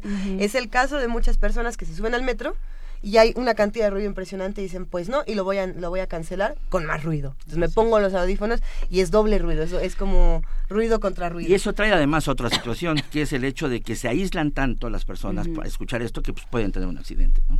Fácilmente. O sea, no oyen que les tocan el corazón o una ambulancia o una lo que sea y los pueden atropellar, puede suceder cualquier otra cosa. En fin, lo, importante es que el ruido, hay que hacer conciencia que el ruido es un problema y es un problema de salud pública y es un problema que tenemos que enfrentar. La UAMS Capozalco hizo algún, hace algún tiempo, junto con la Secretaría del Medio Ambiente, un mapa de ruido un mapa de ruido de la zona metropolitana del Valle de México. ¿Se puede consultar? Ese mapa de ruido, si ustedes entran a la página de la Guamas Capozalco, que es este azc.guam.mx, y luego ponen en buscar mapa de ruido, no les doy la cadena completa porque es de estas cadenas muy largas, ¿no? Ponen mapa de ruido, ahí va a aparecer la página. Claro, este mapa lo tiene la Secretaría del Medio Ambiente también, ¿sí? Y eh, la Guamas Capozalco, a través del Laboratorio de Análisis y Diseño Acústico, está haciendo una investigación muy importante alrededor del ruido ambiental y está trabajando ahora en eh, de manera local, digamos, en delegaciones, en barrios, tratando de ver cuáles son las características de cada uno de estos tipos de espacios. Se está buscando cómo es el espacio urbano, ¿no? Sí. Cómo es el espacio urbano en términos de sonido, ¿sí? Porque tanto el ruido como los sonidos ambientales, como los ambientes sonoros, es muy importante que queden de alguna manera pasmados. Hay una institución aquí en México muy importante que es la Fonoteca Nacional, ¿sí? Que ellos también están haciendo mapeos a partir de los sonidos de México, claro, de la República Mexicana, y tienen archivos muy importantes de lo que es el sonido. Entonces esto hay que irlo documentando. Los mapas de ruido son instrumentos, son herramientas, no son mapas que se cuelgan en la pared, ¿no? Sino son herramientas que sirven para el análisis, para el estudio, para la investigación y para ir monitoreando visualmente qué pasa con el ruido de tiempo en tiempo. Hoy en día en, en, la Unión Europea es una obligación que cualquier población por encima de los 10.000 habitantes, oigan ustedes bien, 10.000 habitantes, una unidad tenga, tenga un mapa de ruido. Y ah, fíjense eso. Y a partir de eso las eh, autoridades empiezan a hacer planeación y empiezan a hacer acciones encaminadas a proteger a la población porque lo tienen claro. El ruido es un problema. Si ustedes entran a la Organización Mundial de la Salud y buscan ruido en Europa, es más, les puedo dar ahorita una una página, permítanme. Mientras el doctor eh, Fausto Rodríguez busca esta página, nosotros compartimos que vamos a subir a nuestras redes sociales este mapa de ruido que estamos consultando en este momento y, se ve como una célula, una célula sangrante. Parece un, dubufet. ¿A poco no parece un dubufet? Es que, ¿A poco un, Es impresionante, es impresionante. ¿Ese es el, de dónde es? Del DF. De la Ciudad de México. Lo que estamos viendo es Ahí donde no se oye nada es Radio una a esta zona. Ya nos tuitearon que si el problema de la antena de Radio era en apoyo a la campaña del Día Mundial contra el Oye, no, yo hay un concepto que, eh, que desde ayer, de, desde ayer que hice la escaleta me tiene muy inquieta. ¿Qué es el confort acústico? Ah, qué bien que dijiste esto. Mira, el confort acústico es un estado de bienestar humano, físico y mental, ¿sí? Con respecto a lo que es el ambiente sonoro. Entonces, la búsqueda del confort acústico se inicia primero en los espacios arquitectónicos internos, es decir, cómo lo hacemos para aislar correctamente nuestros, nuestros, nuestros espacios, cómo lo hacemos para condicionar correctamente nuestros espacios, pues para poder ah, llevar a cabo la actividad que se tenga que hacer en ese momento. Eso es este transpolable a lo que es la ciudad, ¿no? Es decir, el confort acústico urbano hoy es un, un, un tema muy estudiado a nivel mundial y tiene la idea se tiene la idea de que con eso ¿sí? es posible este, llegar a hacer eh, planteamientos que vayan encaminados a que eh, tengamos estados de confort a nivel general en lo que es la ciudad. Esto, como les digo, eh, está muy estudiado. Bueno, es parte de lo que hacemos nosotros en investigación. Tenemos colegas este, internacionales con los cuales trabajamos en España, en Inglaterra, ¿sí? Y este y es un trabajo que se está buscando, ¿no? Que se está buscando que se pueda hacer. La verdad es que la Guamas Capozalco, el Laboratorio de Análisis y Diseño Acústico están encima de este asunto con la idea de que constantemente esto se tome en cuenta. Gracias a esto hoy tenemos un proyecto importante de CONACIT, ¿no? Un proyecto de ciencia básica, el ruido ambiental en el espacio urbano de la Ciudad de México, que tiene exactamente la idea de establecer las bases y características del ruido ambiental en la ciudad. ¿Quiénes, ¿Quiénes podemos acercarnos a, a la UAM, al laboratorio de la UAM, para saber cómo funciona todo este asunto? Bueno, mira, cualquier persona que esté interesada en el problema del ruido, en el problema del ruido, que inclusive cualquier persona que tenga problemas de ruido, es, es muy común que nos llame por teléfono, que nos este, que nos eh, escriban eh, correos electrónicos con la idea de externarnos cuáles son las problemáticas que tengan, sí, nosotros damos algunas algunas recomendaciones o puede, o podemos conducirlos hacia donde tienen que ser eh, las denuncias, por ejemplo, se pueden hacer denuncias por ruido en la Ciudad de México, Sí. en la Procuraduría Ambiental y del Ordenamiento Territorial. Hay quienes ¿sí? dicen que no responden a estas Bueno, hay- denuncias, hay- pero hay hay, casos- que hacerlas. hay casos como estos, sí. Pero hay que ver, hacerlas. nos han preguntado varias cosas. Una de ellas es, Rafa Almedo dice, ya en serio, ¿hay manera de saber cuántos decibeles hay, en, hay sin ni- algún medidor? ¿Cómo saber si hay un ambiente ruidoso? Pues, ¿Sin te medidor? ¿Sí? Si te molesta, porque además es, muy importante, claro. si te molesta, mira, es muy importante saber lo siguiente. No es suficiente que los niveles sonoros sean altos. El sonido en sí puede ser un problema molesto y puede ser un, un problema que me dañe. Es decir, el solo hecho que tenga yo ruido por tráfico vehicular en la noche cerca de mi vi- vivienda, a lo mejor yo puedo sacar un sonómetro y puedo medir y está por 55 o 60 decibeles, ¿sí? Pero el solo hecho del tipo de sonido, eso me va a molestar y, me- Eso es y- otro. y eso me puede generar un estado de ansiedad, pues, ¿no? Entonces, ese es ese es el, el problema. Entonces, es importante saber que no todos son mediciones, ¿no? Las mediciones son muy importantes pues, para llegar ya a evaluar límites eh, este, importantes, pero la cuestión psicológica, la cuestión de afectación mental es fundamental, ¿no? Entonces uno sí puede ir por la vida diciéndole al mesero, no le pueden bajar a la Así música. es. Ay, bueno, favor?". eso, Eso lo hay que yo. hacerlo. Yo entro a un restaurante y eso hago siempre. Sí, pues ya quiere decir que somos O, mayores. o elegir el espacio donde uno se, también se sienta cómodo, No, ¿no? ver, momento. Si ya sabes que hay Yo un concierto de jazz Ah, no, no, a esa hora, no, pues, bueno. no ¿no? No, no, bueno, no voy a... A ver, si hay un concierto de rock no voy al restaurante a comer. Cierto, cierto. Ah, Sara García Ajá. nos... que- Esperemos que no sea la esperemos que no sea la, la que sale en Chocolate abuelita. Dice, ¿dónde puedo comprar protectores buenos para los oídos? Ok, mira. Oh. Generalmente las farmacias tienen buenos protectores, ¿no? Buenos protectores para los oídos que son unas esponjas que Un son taponcito. moldeables, que son moldeables y se pueden poner perfectamente, traen un instructivo y todo eso. En las farmacias normalmente hay muy buenos eh, protectores auditivos. Pero es bueno usar constantemente esos protectores. Miren, este, el usar esos protectores para dormir es fundamental, ¿no? El usar esos protectores cuando yo puedo, necesito concentrarme, porque lo que tienen los protectores es que no cancelan toda la, todo No, el rango de frecuencias. Así es. Cancelan solamente cierto rango de frecuencias y permiten inclusive escuchar un grito, ¿no? O sea, si alguien dice, oye, pues, ten cuidado con esto, oye, aquello. Oír No. el despertador. Oír si el no- despertador, exactamente. Ahora, si Ah. alguien ya requiere una una protección máxima de ruido por Como cuestión de audífonos, hay unos audífonos que tienen cancelación de ruido. Y Acabo de Ah, sí, probarlos la Ujú. semana pasada en Ciudad Neza, en Ah, la sí. feria, que estaba el grupo, me hace, haciendo, eh, de verdad sí fue, y llegó mi, mi sobrino y me dijo, prueba esto. Y seguí oyendo la música, pero, Pero. Sin, sin que me Bueno, afectara. Acaba de haber una demanda de un, no sé si ya lo dije al aire o solo se los conté a ustedes, A porque ver. es de las cosas que me han Ajá. obsesionado últimamente. Un, eh, un percusionista, no sé si tocaba los timbales o al- uno de esos que están paraditos mucho tiempo en la orquesta, dice que las Valquirias acabaron con su audición, ¿no? Que porque el, el nivel... de- Culpó a las Valquirias. Culpó a las Valquirias porque parece ser que el nivel de ruido al que uno está sometido eh, cuando escucha, cuando está junto a los metales en las Valquirias, pensando en el foso de la orquesta, Así es. este, es tal que, em, que puede, que es como si estuvieras parado junto a un jet durante una hora. Sí, sí, fíjense que esos son estudios que se hacen en los pits de las orquestas, en, en- en los teatros, inclusive En ponen unas sí. pantallas de acrílicos, no sé si se han fijado. Sí, sí, Esas pantallas son para difractar el sonido y evitar que les llegue directamente a los que están atrás de los metales, por ejemplo, ¿sí? Inclusive los que están con los timbales y los metales hasta el fondo, en las paredes atrás ponen unos absorbedores, absorbentes este, sonoros. ¿sí? Para que ahí no les regrese el sonido y les vaya a afectar. En- eso eso se hace en un buen pit de orquesta. Claro, hay teatros que no. No, pero tienen era como la. Royal. Orchestra eh, de Londres. Ah, o no. sea, no era cualquier, Sí. cualquier Sí. orquesta del Yo pueblo. creo que pues. los, los, las- los músicos que se dedican a las percusiones y a los metales tienen que tener esa conciencia. Y yo creo que muchos de ellos utilizan este tapones. Protectores. Tapones protectores, ¿no? Y también nos pregunta Sara García. ¿con qué aparato y dónde lo compro se miden los decibeles? Un- Bueno, este, yo que se puede bajar una aplicación, esa que tienes ahorita tú. Aquí esa es tenemos la el- Decibel 10. ¿no? Exactamente, es la. Decibel 10 que se escribe Decibel 10TH. Para Así los que la quieran bajar, es gratuita. Es gratuita. Ya si uno quiere quitar la publicidad y demás, se paga una, una mínima cantidad, pero creo que es bueno tenerla siempre a la mano cuando estás en algún espacio y saber cuánto, cuánto ruido tenemos por aquí. ¿En Exactamente. Hay andamos? otra, hay otra aplicación muy buena que se llama Noise Watch. Sí. Noise Watch, esa tiene además la peculiaridad de que por 10 segundos está midiendo el sonido ambiente y le regresa a uno un resultado, se lo califica y además se puede mandar. Hay una base de datos en, en Londres, en Inglaterra, de esto y está juntando todo lo que sucede en el mundo. Ay, qué interesantísimo.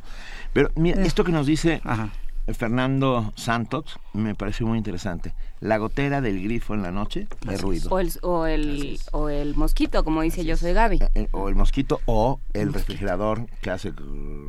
O lo que decía Mauricio Rodríguez, cuando deja de sonar y entonces te sorprendes porque ya no hay ruido. Ya no hay ruido. Y, entonces eso te inquieta. Y descanso. Y de pronto este silencio también se vuelve extraño y hay personas que dicen, no, yo necesito mi ruido blanco para dormir, mi sonido de Ah, bueno. cascadita, mi sonido de cochecito, Es- porque sin tormenta ya no duermo. ¿No? Es muy común que, que, que oír que haya personas que viven en la ciudad y que después van al campo a dormir en alguna, a- a- en alguna vacación. Que no dicen, pueden puedo dormir". O al No mar, puedo o al dormir". mar, doctor.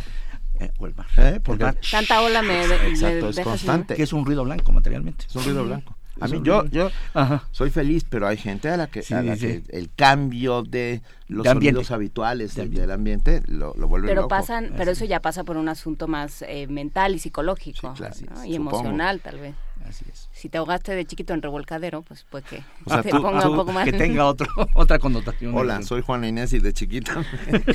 Esa es una historia que un día voy a contar cuando me sacaron los lancheros.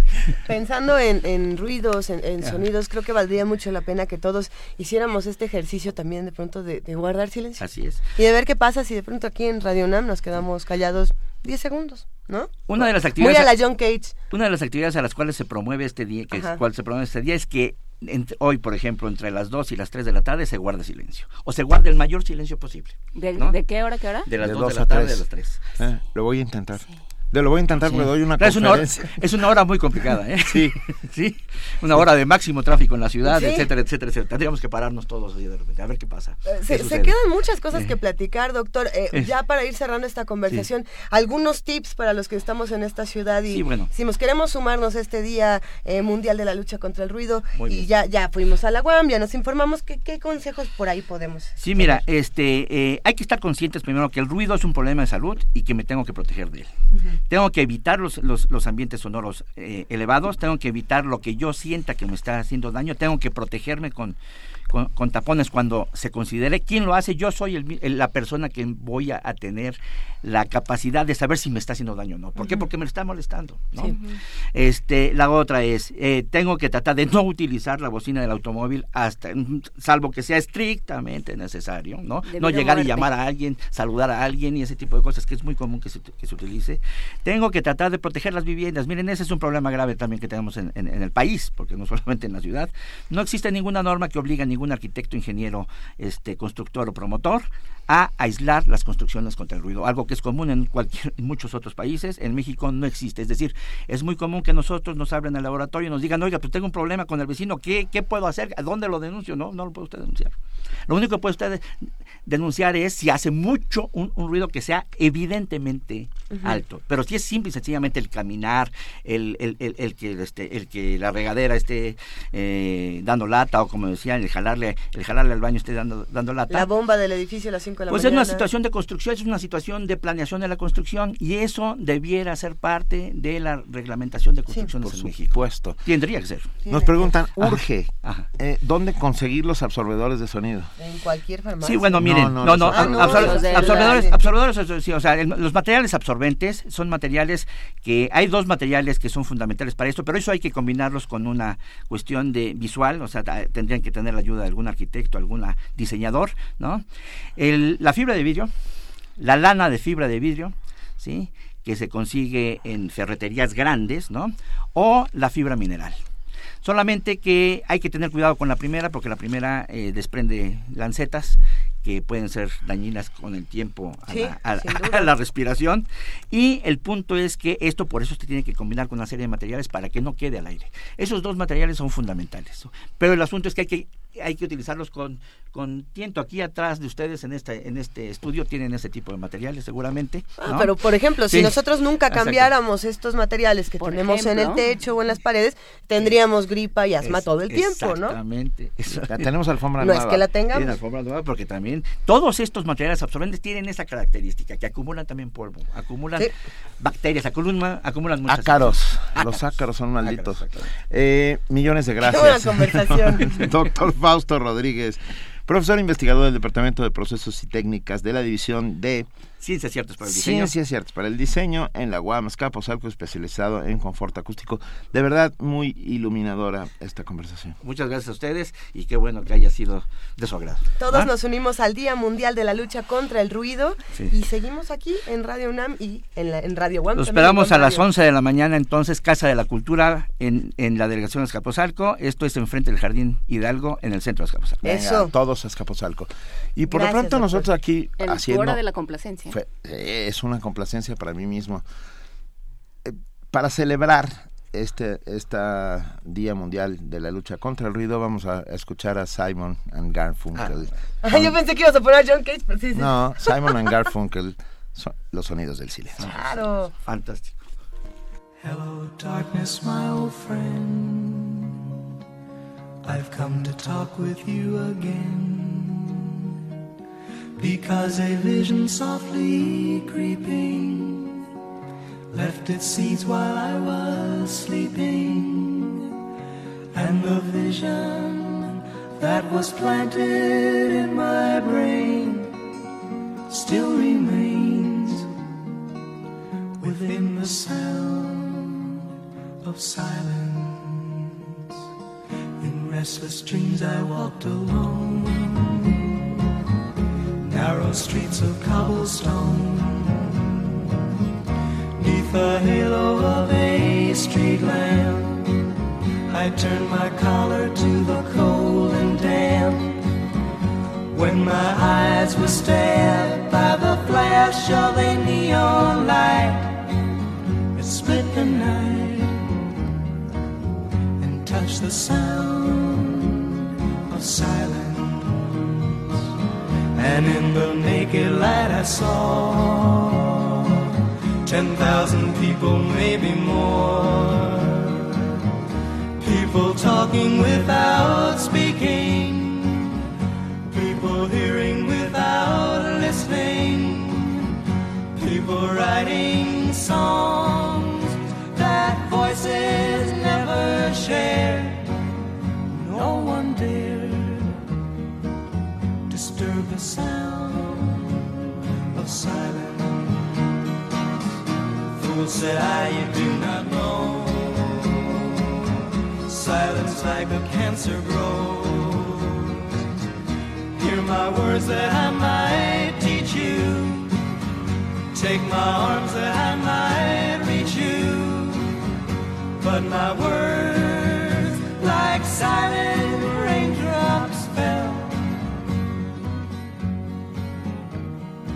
echoed the wells of silence.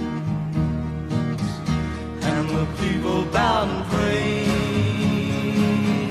to the neon god they made. And the sign flashed out its warning in the words that it was forming. And the sign said the words of the prophets are written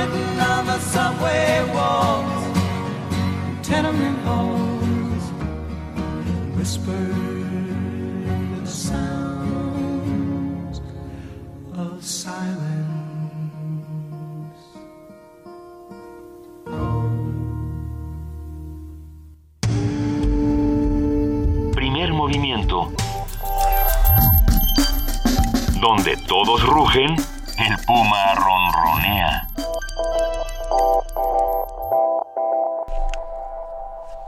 9 de la mañana con 49 minutos. Nosotros queremos agradecer a todos los que nos escribieron, a los que nos siguen escribiendo por, este tema del ruido. Pues, de hecho, tenemos muchos tweets que, vamos a ir compartiendo. Ya casi nos acaba eh, el tiempo de programa, pero vamos a ir contestando eh, de uno en uno. Y es importante que sigamos hablando de estos dilemas, ¿no? El dilema del ruido es uno y por ahí tenemos otro que es interesantísimo y es el dilema sobre el uso de la marihuana, todas estas iniciativas legales que se han dado, eh, cuáles están estancadas, cuáles no. Todo esto lo vamos a, platicar esta mañana con el programa universitario de bioética. Lo, lo, hablaremos con su director, el doctor Jorge Linares. ¿Cómo estás, Jorge? Buenos días. Hola, Luisa. ¿Cómo están? ¿Cómo les va, chicos? Bien, bienvenido. Qué gusto escucharte, Jorge. Gracias, igualmente. ¿En qué va el asunto de la marihuana? Pues eh, era inevitable comentar la, la iniciativa eh, presidencial que se anunció la semana pasada.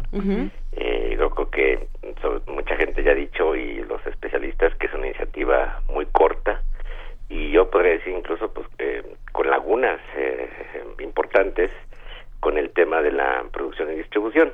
Eh, creo que hay que mejorarla porque eh, desde luego si solamente se aumenta el gramaje permitido eh, de portación de marihuana eh, pues lo único que se estaría haciendo es incentivar a, a, los policías a simplemente traer más cantidad para incriminar a las personas pues pero no se de, descriminaliza ni se resuelve el tema del uso recreativo ni tampoco el uso medicinal. Miren, en el caso del uso medicinal, solamente la, aprobar los derivados de también se queda muy corto porque es evidente, se ha probado que para algunas enfermedades, eh, sobre todo eh, las enfermedades que, que, que, implican dolor intenso, eh, el o inhalar la marihuana sí es, es conveniente, no, no, no importa que tenga el, el componente psicoactivo y de hecho eso eso ayuda entonces eh, solamente aprobar derivados eh, que contengan no el THC sino el, el, los otros componentes no es suficiente y no es realmente abrir la puerta a los tratamientos terapéuticos sin embargo hay que reconocer que eso esta iniciativa ya es un primer paso el discurso de justificación eh, de la presidencia pues parece bien, pero no, no es compatible, no es, no es congruente con la propuesta. Y hay otras propuestas, está la de la del Senado, la, el presidente del Senado, el senador del PAN, eh, Gil Schwartz, que parece más completa, que sí toma el tema de la producción regulada y que el Estado entonces vigile y se haga cargo de esto, con el fin de ir eh, reduciendo hasta eliminar el mercado ilegal que está controlado por el crimen organizado, porque finalmente se pues, ha dicho todo, todo el mundo lo ha dicho, los consumidores a dónde irían a comprar y a conseguir eh, la marihuana que ya podrán portar hasta por una onza o 28 gramos aproximadamente. Entonces yo creo que, por un lado, eh, se ha abierto ya este proceso, es, es, inevitable, es un proceso mundial, es un proceso de las, las sociedades civiles, los estados ya no pueden detener esta verdadera marea que va creciendo y que ha tirado todos los argumentos. A mí me preocupa un poco que en, en los medios, en la prensa, eh, se siga diciendo por, por vías oficiales eh, cosas que ya no son correctas, digamos, o que no son ciertas, según los estudios científicos. Tres, tres cosas quería mencionar. La marihuana no es la droga de entrada a otras drogas, eso está comprobadísimo. En todo caso es el alcohol. La marihuana no produce graves problemas de salud. ¿Está comprobado que es el alcohol?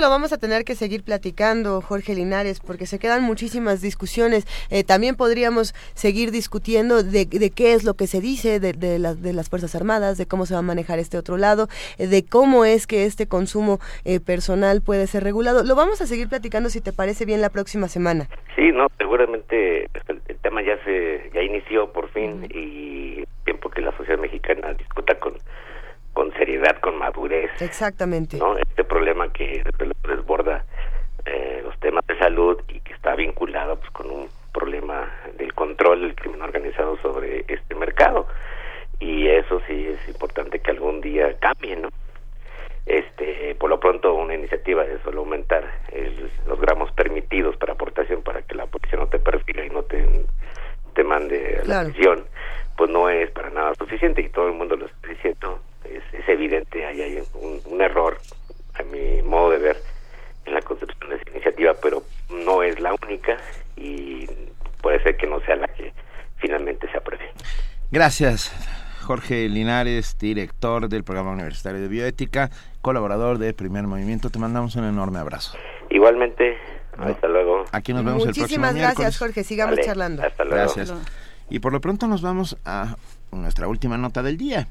Ah, el Club de Mecatrónica de la FES Aragón fabrica una silla multiposiciones para atender a personas... Me encantó, una silla multiposicionadora para atender a personas de la tercera edad.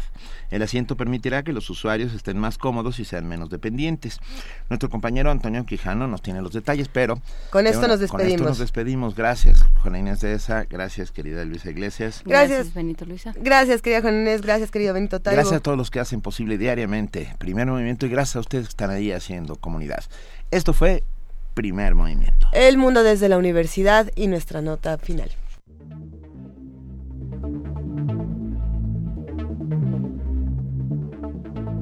De acuerdo con los resultados de la encuesta intercensal 2015 del Instituto Nacional de Geografía y Estadística, la población de 0 a 14 años ha disminuido en los últimos años y se ha incrementado la población de adultos y adultos mayores. La estimación actual de personas en edad avanzada es de 8 millones. Se calcula que para 2030 la población de 65 años o más crecerá a 14.1 millones y para el 2050 aumentará a 24.4 millones. Para atender a este sector de la población que va en aumento, alumnos y profesores universitarios trabajan en el diseño y fabricación de una silla multiposiciones. Se trata de un proyecto realizado en el Club de Mecatrónica de la FES Aragón. Habla el maestro Humberto Mancilla Alonso, profesor de tiempo completo en Ingeniería Mecánica de esa entidad académica. Y resulta que eh, el estudio que hemos realizado, el 70% del tiempo que las personas de la tercera edad pasan en algún lugar es sentado o acostado. Y eso limita demasiado sus capacidades, los deprime y peor tantito. También hay que considerar que nuestra población, la población mexicana, tiende a padecer de diabetes. Y si tú pasas mucho tiempo sentado o acostado, la piel empieza a sufrir de problemas, ¿no? Como llagas. Entonces, lo que propusimos fue una silla mecánica que pudiera cambiar determinadas posiciones para que la persona de la tercera edad pudiera estar acostada, en o sentada. Y de esa forma poder este, generar un paliativo ante, ante estas circunstancias.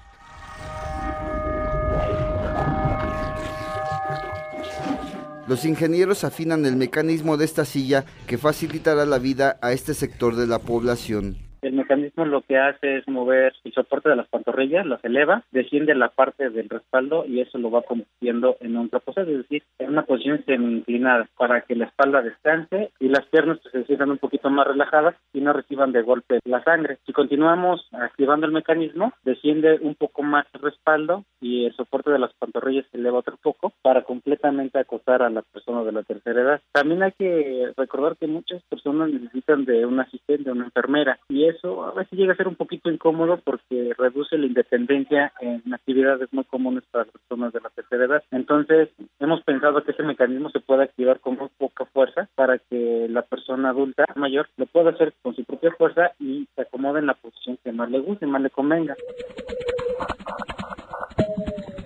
Este proyecto se realiza en colaboración con el doctor Adrián Espinosa del Centro de Ingeniería Avanzada de la Facultad de Ingeniería. Debido a que la silla tiene que pasar un periodo de prueba, personas de la tercera edad se han ofrecido para determinar la experiencia del usuario y hacerle las mejoras que resulten necesarias.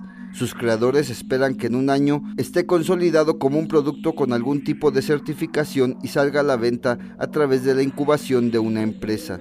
Para Radio UNAM, Antonio Quijano.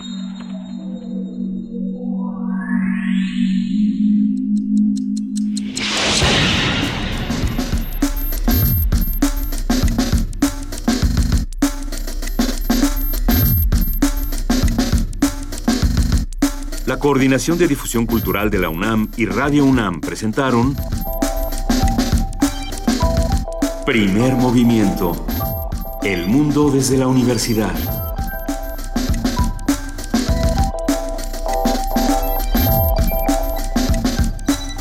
Coordinación de invitados Amalia Fernández y Miriam Trejo. Redes sociales Vania Nuche. Operación técnica Arturo González. Producción Frida Saldívar, Francisco Ángeles, Tamara Quirós y Silvia Cruz Jiménez.